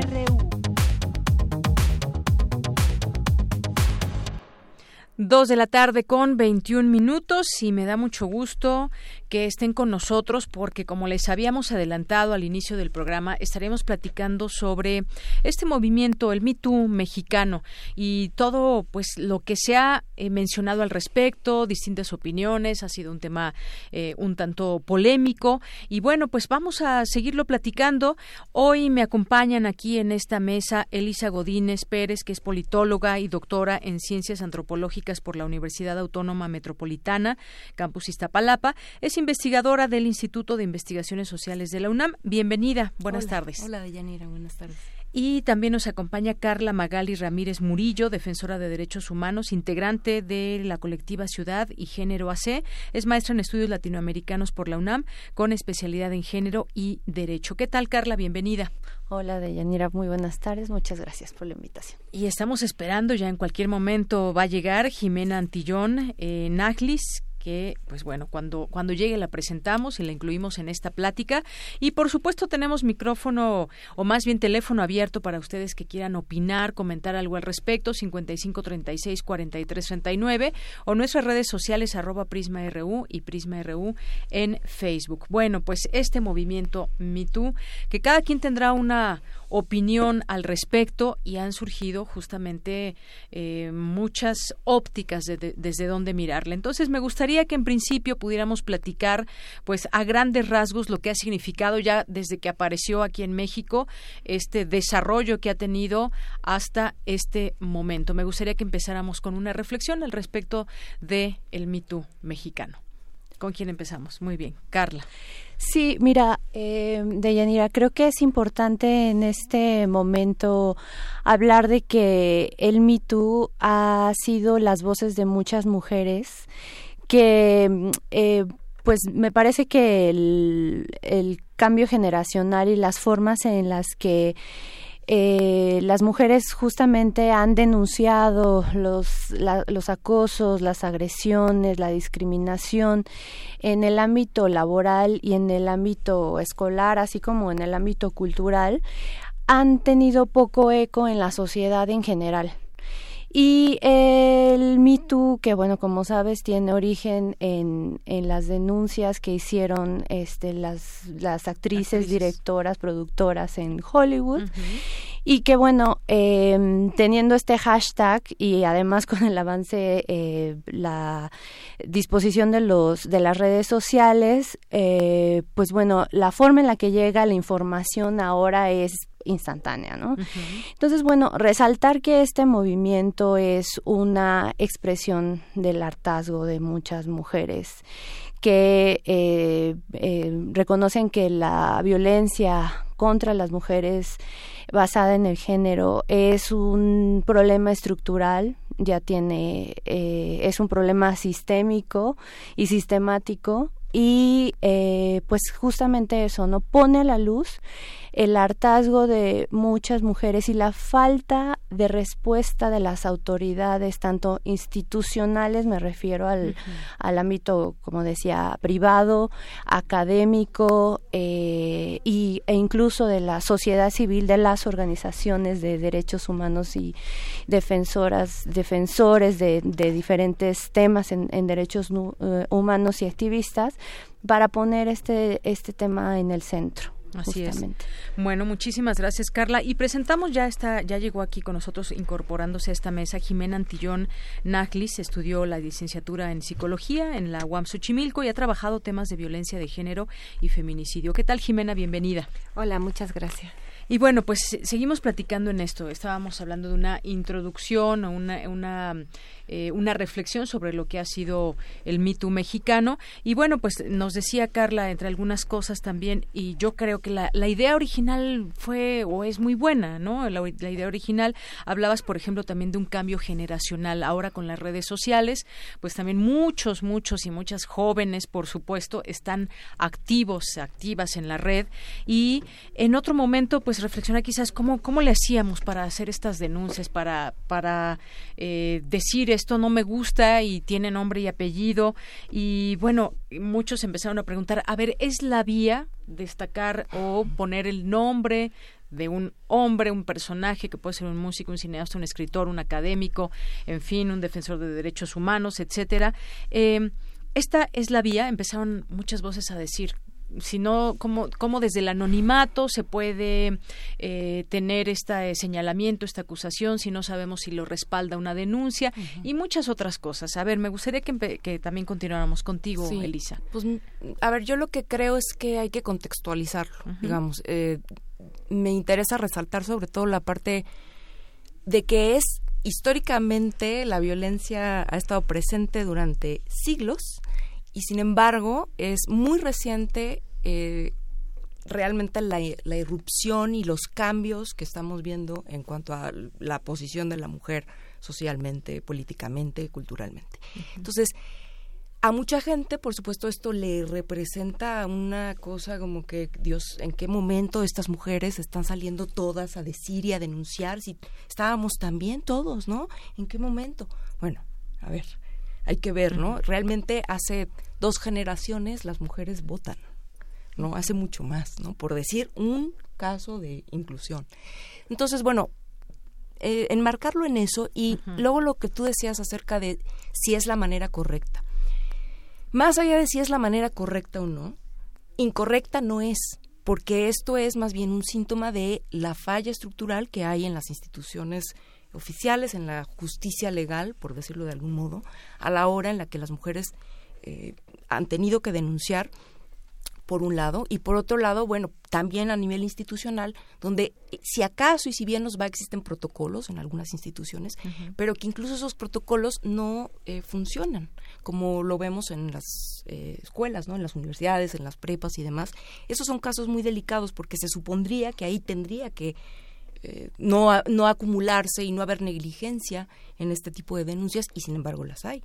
Entonces, eh, yo creo que el debate no es si es correcto o no es correcto, sino que realmente está siendo una vía porque las demás no están siendo efectivas. Así es. Bueno, pues dentro de justamente respondiendo un poco esta esta pregunta, ¿no? Si es la vía o no. Y hay algunos em, algunos artículos que comenzaron a salir con posturas eh, diferentes o posturas que también generaron eh, polémica, ¿no? Por ejemplo está el de la periodista Blanche Petrich que entre otras cosas decía que en esta plataforma se hicieron denuncias de todo tipo eh, contra el acoso y el abuso de escritores, periodistas, todos los que ya mencionábamos también y que también eh, había visto reacciones de solidaridad, relatos indignantes, expresiones liberadoras y también muchos textos incongruentes, decía o dijo en este artículo, palabras que no tenían el timbre de la sinceridad, relatos que confundían maltrato laboral con abuso sexual y pues por ahí se va en este en este artículo que también generó distintas opiniones. Una reflexión sobre todo esto, eh, Jimena. Sí, bueno, gracias por la invitación y creo que es muy importante este espacio, ¿no? Para, para reflexionar, porque justo creo que estamos en el tiempo de reflexionar, es decir, de salir de este caos, digamos, esta vivencia de, de un poco eh, explosión, ¿no? De todas estas denuncias que además nos han removido en muchos niveles, ¿no? Personalmente, yo digo que no hay una mujer que no nos hayamos cuestionado si hemos vivido violencia y no hay un hombre que se haya que no se cuestione si ha ejercido violencia y los que no se lo cuestionan también es por algo, ¿no? Entonces creo que nos ha removido en muchos niveles, también institucionalmente, en el ámbito de las organizaciones de la sociedad civil. Nos hemos cuestionado mucho a partir de este movimiento en qué medida hemos contribuido a invisibilizar una forma de violencia de género que también nos atañe porque estamos todos y todas socializadas en la misma cultura patriarcal, ¿no? Entonces también nos ha venido sacudiendo de a ver qué tenemos que hacer y qué cambiar para poder hacer visibles eh, estas formas de violencia y atendibles, ¿no? Entonces creo que estamos pasando a ese momento de reflexionar, un poco de sistematizar, de entender de qué nos habla el Me para poder, eh, digamos, dar paso ya a formas eh, colectivas de canalizar esa rabia, ese dolor, ¿no? Em, y entonces creo que allí nos, bueno, nos toca no a las víctimas que denunciaron, sino a la sociedad en general, a las instituciones del Estado, a las instituciones de la sociedad civil, entender, eh, sistematizar de qué están hablando las denuncias, qué cosas son acoso sexual, acoso laboral, eh, hostigamiento sexual, violación sexual, en qué contextos ocurren, quién la comete, eh, qué instituciones están más señaladas, etcétera. Eso tiene que ver, digamos, con entender a qué nos estamos enfrentando y luego hacernos cargo y hacernos responsable de lo que nos toca. Y en ese sentido, otra vez hay varios niveles, ¿no? Yo he visto respuestas positivas en casos de compañeros que han sido denunciados y se hacen responsables, ¿no? Y dicen, he ejercido violencia, eh, quiero pedir una disculpa y quiero saber cómo puedo reparar esto, ¿no? Entonces ese ya es un nivel de responsabilidad. Y luego también lo que decía dentro de las organizaciones de la sociedad civil, que es mi ámbito, pero también en el ámbito de los escritores y las escritoras, de, lo, de la música, de las artes, etcétera, de la academia, ¿no? ¿Cómo hacemos para generar mecanismos de prevención, bueno, primero para sensibilizar, ¿no? Para eh, salir de la negación, ¿no? Y decir esto existe, está pasando, sensibilizar eh, y luego también generar instancias en donde las mujeres puedan ir a denunciar, ¿no? El MeToo para mí es, eh, deja muy claro que estas instancias puede ser o mecanismos puede ser que existan formalmente, pero en la práctica son mecanismos de revictimización y estigmatización de las mujeres y por eso las mujeres no acuden eh, y porque también cada vez que el caso de una mujer no se resuelve, que se la estigmatiza, que se le somete a, una, a nuevas formas de violencia institucional, es pedagógico, lo que enseña es impunidad a las demás, ¿no? Entonces el MeToo responde también a eso. Entonces también en varios niveles eh, devolver la responsabilidad. Mañana va a haber eh, un evento eh, que está convocando que está convocado en la Comisión de Derechos Humanos del Distrito Federal, bueno, de la Ciudad de México, para eh, justamente tratar de ir deslindando esas responsabilidades y decir también que le toca al Estado, que le toca a la Fiscalía. Hay denuncias que se tendrían que perseguir de, oficio, por ejemplo. Así es. Y bueno, en todo esto yo creo que algo de lo que, eh, queda claro y creo, en mi opinión, es también, pues, que nos debemos de permear de todos estos términos, identificar lo que es un abuso, lo que es una eh, un acoso, conocer, entenderlo. Y bueno, pues hablaba eh, no solamente voy a basar en este en este texto, pero creo que hay unas reflexiones interesantes en este texto de Blanche Petrich, el riesgo de que se pudieran colar mensajes también de venganza, de odio, dice muchos testimonios de, buena fe eh, que también se contaminaron con linchamientos y demás, hirieron a los acusados, convertidos en villanos y violadores y bueno, pues eh, hubo consecuencias, despidos, heridas incurables, desprestigio, carreras truncadas, familias enteras lastimadas, es decir, y dice, solo hubo una rectificación del MeToo días después de eh, lastimar el buen nombre de alguna alguna alguna persona.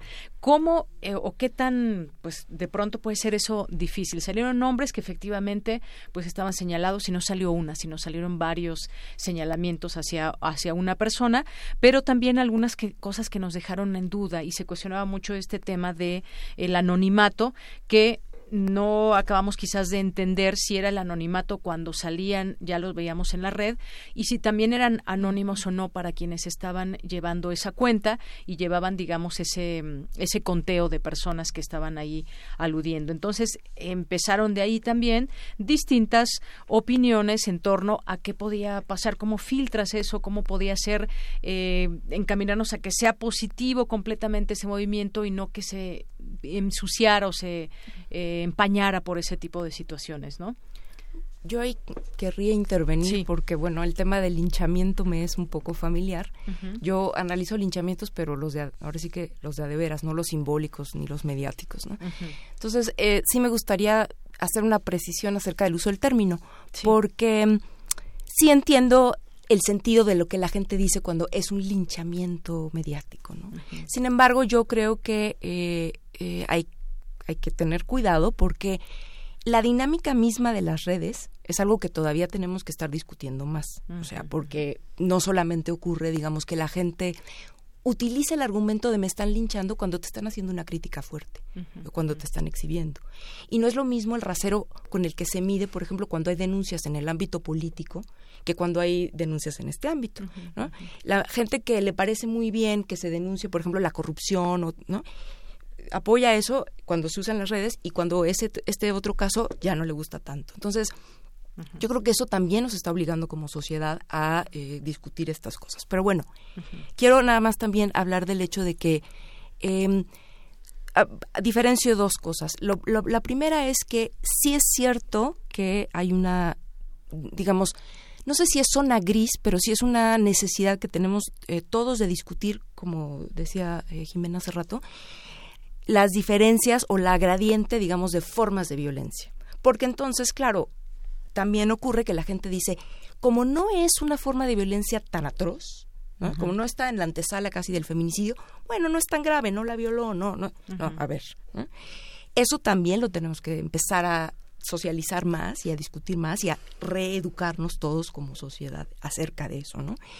Pero también eso, por lo mismo que no queda tan claro para todas las personas, para quienes estamos más eh, inclinadas al feminismo, hemos trabajado estos temas, lo tenemos más claro, pero no toda la gente lo tiene tan claro. Eso por un lado. Entonces eso también genera que la reacción inmediata de quien se ve señalado o de personas cercanas a quienes han salido señalados, naturalmente, no justifico, pero entiendo que se pongan a la defensiva y que muchas veces también como en textos como el de Blanche, que tiene cosas positivas, pero también tiene cosas que creo que personalmente encontré problemáticas porque me pareció, em, por ejemplo, que el tono, ¿no? El tono un poco eh, decirles chavitas, ¿no? Y un poco ponerlo en términos de generaciones. Las feministas de antes sí lo hacían bien y estas están un poco desbalagadas o de lo que sea, ¿no?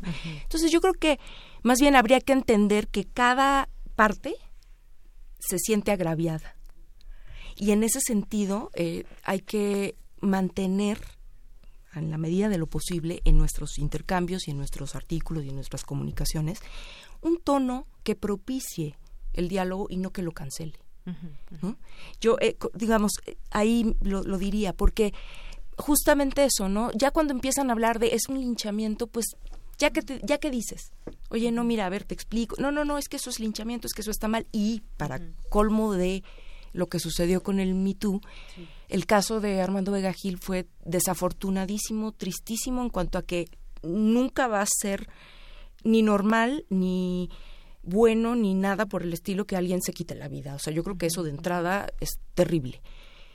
Pero metió, digamos, un grado de dificultad más a todo esto, porque mucha gente sí culpó directamente al movimiento de eso, cuando en realidad, bueno, desafortunadamente él salió señalado, pero también fue una decisión personal la que él tomó.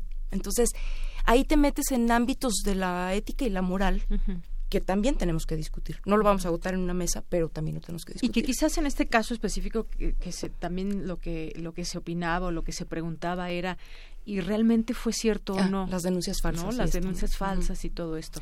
Pero bueno todo todo un tema Carla. Sí mira lo que yo quería resaltar eh, justo con este este momento en donde se suma estos términos de linchamiento social es que el movimiento Me ha roto el pacto de silencio que es súper incómodo para las estructuras patriarcales que tenemos. O sea, hay que, hay que considerar que la fuerza política de este movimiento ha estado dirigida a mostrar en, en, lo público algo que sucede en ámbitos donde solamente el agresor y la víctima están presentes y poner eso en el, en el mismo nivel cuando se dice hay que respetar la presunción de inocencia hay que respetar también eh, la buena fe de la víctima y que la carga de las pruebas, como se ha venido haciendo durante mucho tiempo en el acceso, en el derecho al acceso a la justicia a las mujeres, en el ámbito formal del, de la justicia del Estado, es que se revictimiza a, la, a las mujeres, se les pone en este en esta situación donde ellas tienen que conseguir todos los elementos que hagan probatorio de esto, pero más allá de eso, cuando estamos hablando de eh, linchamiento mediático, también se vuelve a estigmatizar eh, no solo al movimiento, sino a, a las mujeres. Y y, son aspectos de verdad que tienen que ser tomados en cuenta con base en las experiencias de las mujeres que están siendo expuestas en, en los testimonios de, del Me Ahora, es importante decir que no se debe confundir anonimato con confidencialidad. O sea, el anonimato es cuando eh, no se conoce por ninguna vía justamente el nombre de la ni quienes administran, nosotros que leemos los Así es. El, las, las administradoras eh, de las cuentas del MeToo tienen conocimiento de quiénes son las víctimas y saben y tienen los nombres, pero por confidencialidad no se pueden mostrar esos nombres para justamente protegerlas de, nuevas agresiones. Ahora, eh, vemos cómo ha sido tomado de manera muy negativa este, este mecanismo de de, visibilizar las violencias que, vivimos las mujeres en, en, todos los ámbitos y que alimentan las brechas de género en, lo, en los derechos laborales, en los derechos económicos, en los derechos sociales y en los, en los derechos culturales. Pero que eh, también con estos elementos se puede considerar nuevas metodologías para justamente hacerse de, eh, de mecanismos que respondan a lo que tiene que ver con el acceso a la justicia a las mujeres en lo formal. Ahora ya lo decía Jimena, hay cuestiones que se pueden iniciar de, de oficio. No es necesario que, que, se presente la, eh, la víctima en su caso. Ahora, lo que está simbrando en todo esto es eh, muchas veces el prestigio de muchos eh, eh, hombres agresores que por miedo no se había atrevido a, denunciarlos, a poner su nombre y su cara. Y es muy desafortunado lo que pasó justamente con, con Vega Gil. Yo creo que también no son ninguno de estos efectos los que se busca con el movimiento pero eh, como decía al principio también es muestra de un hartazgo y de una falta de, acceso a la justicia. Entonces sí es importante tomar cada una de estas evidencias y no confundir en algunas eh, modalidades los términos que tienen que ver con confidencialidad y, y, anonimato. Claro. Bueno, continuando con, con este tema, traigo también a la mesa pues opiniones de mujeres que también trabajan por las mujeres, que son empáticas en todo eso, pero que quizás tienen posturas diferentes eh, frente a un movimiento como el Me Too o hacen planteamientos eh, distintos. Y bueno, por ejemplo, traigo a colación este de Svenja Flaspoller, que es una alemana filósofa y periodista, y dice aquí, como la presentan en este ensayo que hizo, carga duramente contra lo que ella define como un feminismo de hashtag. Y, de, y entre las preguntas que le hicieron en una entrevista muy interesante, dice, ¿cuál es, en su opinión, el verdadero significado del feminismo? Y dice algo que me gustaría conocer su opinión. En sentido jurídico, la época del patriarcado ya ha pasado. Los hombres y las mujeres son iguales ante la ley. En consecuencia, el sentido del feminismo actual ya no reside en la lucha por la igualdad de derechos, al menos no en el mundo occidental, reside en desenmascarar y analizar las ideas preconcebidas patriarcales que todos, hombres y mujeres, llevamos profundamente arraigadas en el cuerpo, los patrones responsables de todo desequilibrio entre los sexos que aún nos acompañan.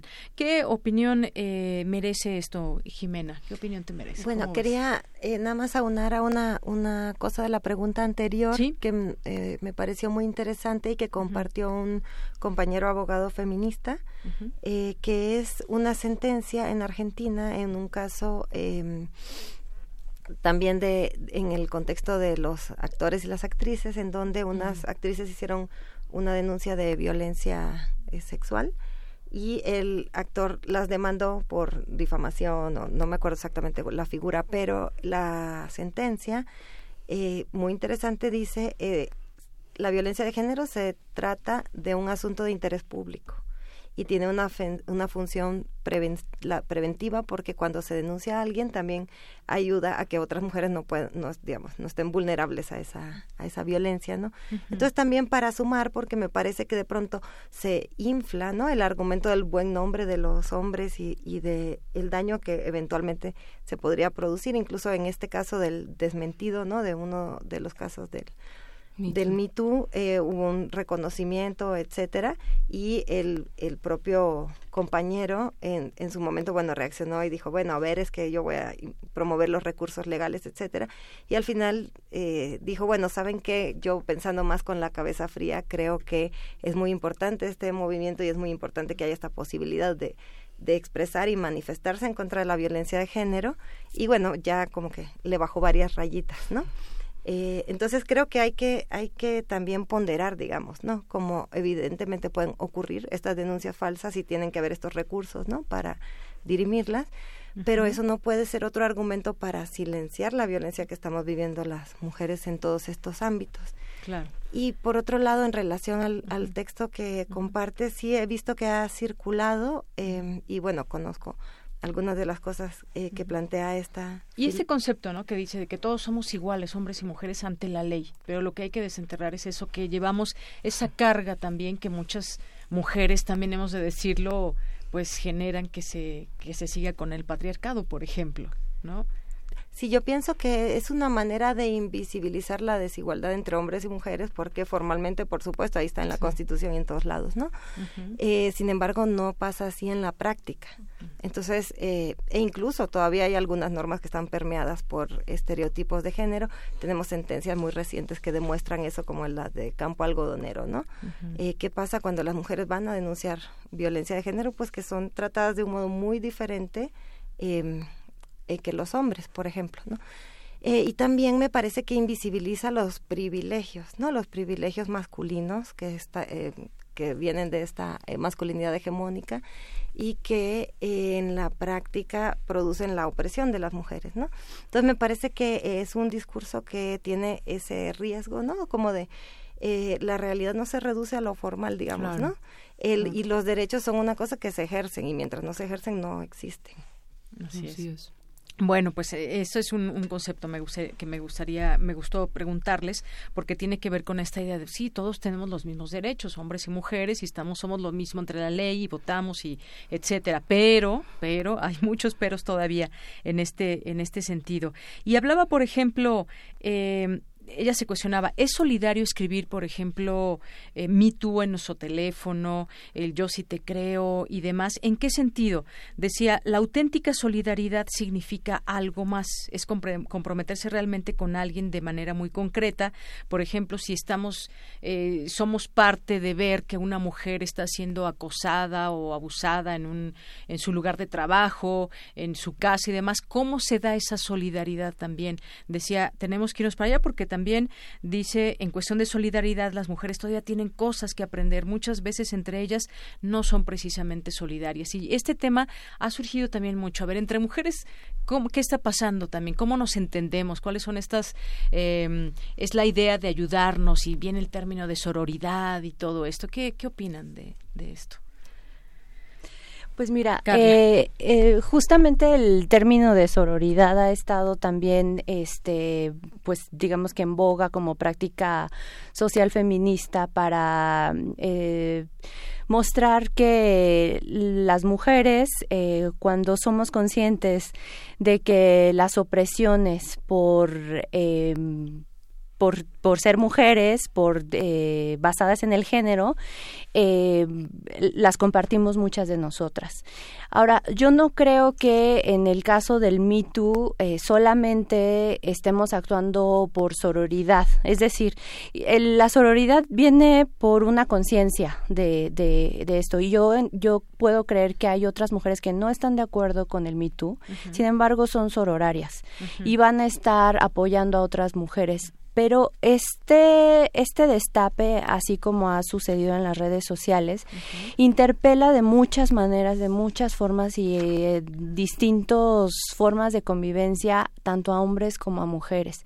Y yo creo que las mujeres le hemos entrado incluso teorizando sobre, sobre la sororidad Eh, sin embargo, eh, los varones y quienes han ejercido las violencias mayoritariamente eh, eh, o bueno, no sé si decir mayoritariamente, pero justamente por invisibilizar los privilegios que hay en el, en el sistema patriarcal, no creo que han tenido este nivel de reflexión que es necesario. Con la sentencia que mencionaba Jimena, bueno, ahí cuando este hombre le bajó dos rayitas, dijo, bueno, a ver, a ver, creo que nos conviene más abonar hacia la reflexión y hacia que es importante que denuncien las mujeres y no como en el caso del un mexicano que eh, al ver que eh, el MeToo se deslindaba de las acusaciones que les hacía, dijo, ahora yo sí voy a actuar con todo el peso de la ley y por difamación y por por tal este voy a llevar a cabo las vías legales. Creo que ahí es donde tenemos que tener cuidado. Estamos eh, eh, o por lo menos ser más reflexivos, ser más autocríticas, autocríticos, y estoy muy de acuerdo en que también el Me Too eh, promueva incomodidades. Digo, creo que ni siquiera por ser feministas, todas estamos, o he escuchado muchas posiciones, bueno, pues eh, que ya lo, mencionas con los artículos que muestras, que eh, pues no están de acuerdo, ¿no? Y, eh, pero se deja de lado justamente esta, esto que yo creo que tiene que estar en el centro, que es la experiencia de las mujeres en el acceso a la justicia. Hoy en la tarde, este, válgame el anuncio que voy a hacer, pero va a estar la presentación de eh, el libro Buenas prácticas para juzgar con perspectiva de género en el Instituto de Investigaciones Jurídicas eh, eh, de la UNAM en CEU que justamente muestra diferentes formas de acercarse a la justicia que en, algunos eh, feminismos se ha acuñado como la justicia de género. Eh, el abordaje es de distintas perspectivas. Este libro yo creo que nos puede dar muchas luces y que además resaltar que eh, el acceso a los derechos humanos o el ejercicio a los derechos humanos es algo que se tiene que vivir ya lo decía Jimena también, ¿no? Esto, la, y la justicia no está solamente en términos de, del ámbito estatal jurídico y formal, sino que hay, hay que acceder a la justicia de otras formas en las que incluso se, se reconozca la afectación a la salud eh, mental de las mujeres y todas las consecuencias psicoemocionales que no están puestas a la vista sobre cómo nos daña la violencia a, las mujeres en el momento de ejercer nuestros derechos humanos. Y cómo daña también el ejercicio a rajatabla de la masculinidad hegemónica a los hombres por defender su rol eh, de, de, proveedor, su orientación sexual heteronormada y muchos roles que no están siendo cuestionados ahí en el en, en justamente en, en, estas discusiones que socialmente desde la familia desde la pareja yo creo que se pueden abordar. Claro Claro, y además, bueno, pues están otros temas, por ejemplo, que podemos abordar. Es el de la brecha salarial, está la participación de las mujeres en equidad en los centros de trabajo. Bueno, ya en el gobierno hemos visto que eh, esto, no sé si por cuestión un poco de, de levantar ese estandarte de género, pero pues bueno, se ha dado esta situación de que más mujeres puedan incursionar y bueno, otros dirán, bueno, es que también se necesitan mujeres, pero esas mujeres que que estén preparadas. Por supuesto que las hay en México y demás, pero también quizás esto de esto se aprende. Finalmente yo creo que es un es un aprendizaje y que podamos poner otros temas a la mesa y la manera en cómo discutirlos. No solamente eh, son estos temas de abuso, de acoso, sino también todo una eh, un gran abanico de temas que están relacionados con el género, ¿no? Sí, yo creo que esa es la, o sea, lo valioso de este tipo de experiencias, creo yo, es que son puertas de entrada para discutir otros tantos temas que culturalmente, socialmente, políticamente y cotidianamente nos hace falta hablar, porque no toda la gente está familiarizada con términos que para nosotros son muy claros, ¿no? Este, a ver, oiga, ¿y con qué se come el patriarcado? ¿Y qué es eso de heteronormado? ¿Y qué es, o sea, esas cosas para nosotros pueden ser muy familiares, pero para un alto porcentaje de la población eso no es necesariamente algo que reconozca y demás. Entonces, la ventaja, al menos yo que le veo a este tipo de cosas, es que nos coloca ya en esta discusión. En el momento en el que por las razones que sean, está, estamos hablando aquí en este tipo de mesas, está, eh, se están organizando este tipo de eventos y demás, bueno, yo lo veo como algo muy positivo.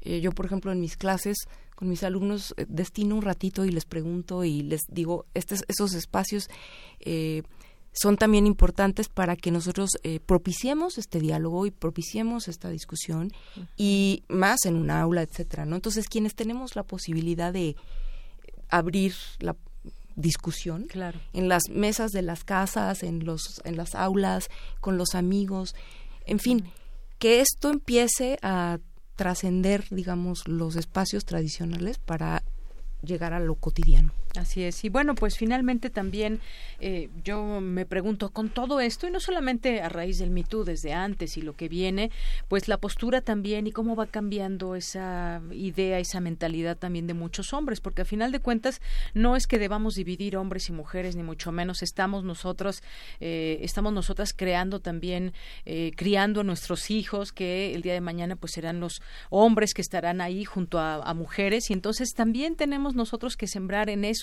hombres esa semilla de todos estos planteamientos que estamos aquí haciendo y cómo luchar juntos, porque no es una lucha de mujeres contra hombres o al revés, es una es un tema de estar juntos, ¿no? Bueno, pues miren, se nos acaba el tiempo, hay algunas algunos mensajes que quisiera comentar eh, o saludos como Eli Tregua, Ave Dione, Jonathan Romero, Paola del Este dice se sacaron un 10 con esta mesa, eh, aclarar conceptos de anonimato contra confidencialidad, linchamiento contra exposición era necesario, eh, inclusión digital digital, Laura Martínez, que nos dice están unas feministas súper argumentativas para callar a todos los que salieron a estigmatizar al MeToo con el hinchamiento en redes. Préndale, eh, todavía alcanzan a escucharlas. Eh, Oscar Barragán, eh, Juno, eh, Marieta y bueno, pues algunas personas que aquí se sumaron con nosotros a esta conversación. Pues les agradezco mucho el que hayan venido. Creo que es un tema que da para seguir platicando. Ojalá lo podamos seguir haciendo en otra ocasión con otros temas y otros conceptos ligados a las mujeres, a las mujeres, al feminismo, a la equidad de género. Muchas gracias a las tres. Al contrario, gracias. Gracias. Elisa Godínez Pérez, Jimena Antillón y Carla Magali. Muchísimas gracias y nos vamos a despedir con una canción, una canción que se llama Black Hole Zone y que, bueno, pues viene a colación por esta fotografía que ya dio la vuelta al mundo de un agujero negro y que aquí platicábamos con un científico la importancia de conocer esta, no solamente la fotografía, sino todo lo que implica y todo este este esfuerzo entre científicos de todo el mundo. Con eso nos despedimos esta canción de Soundgarden. Yo soy Deyanira Morán y lo espero mañana en punto de la una. Hasta mañana y buen provecho.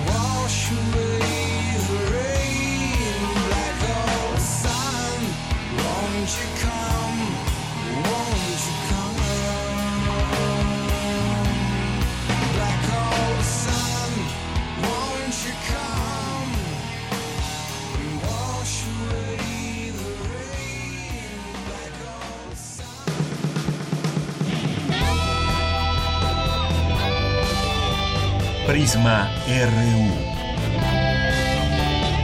Relatamos al mundo.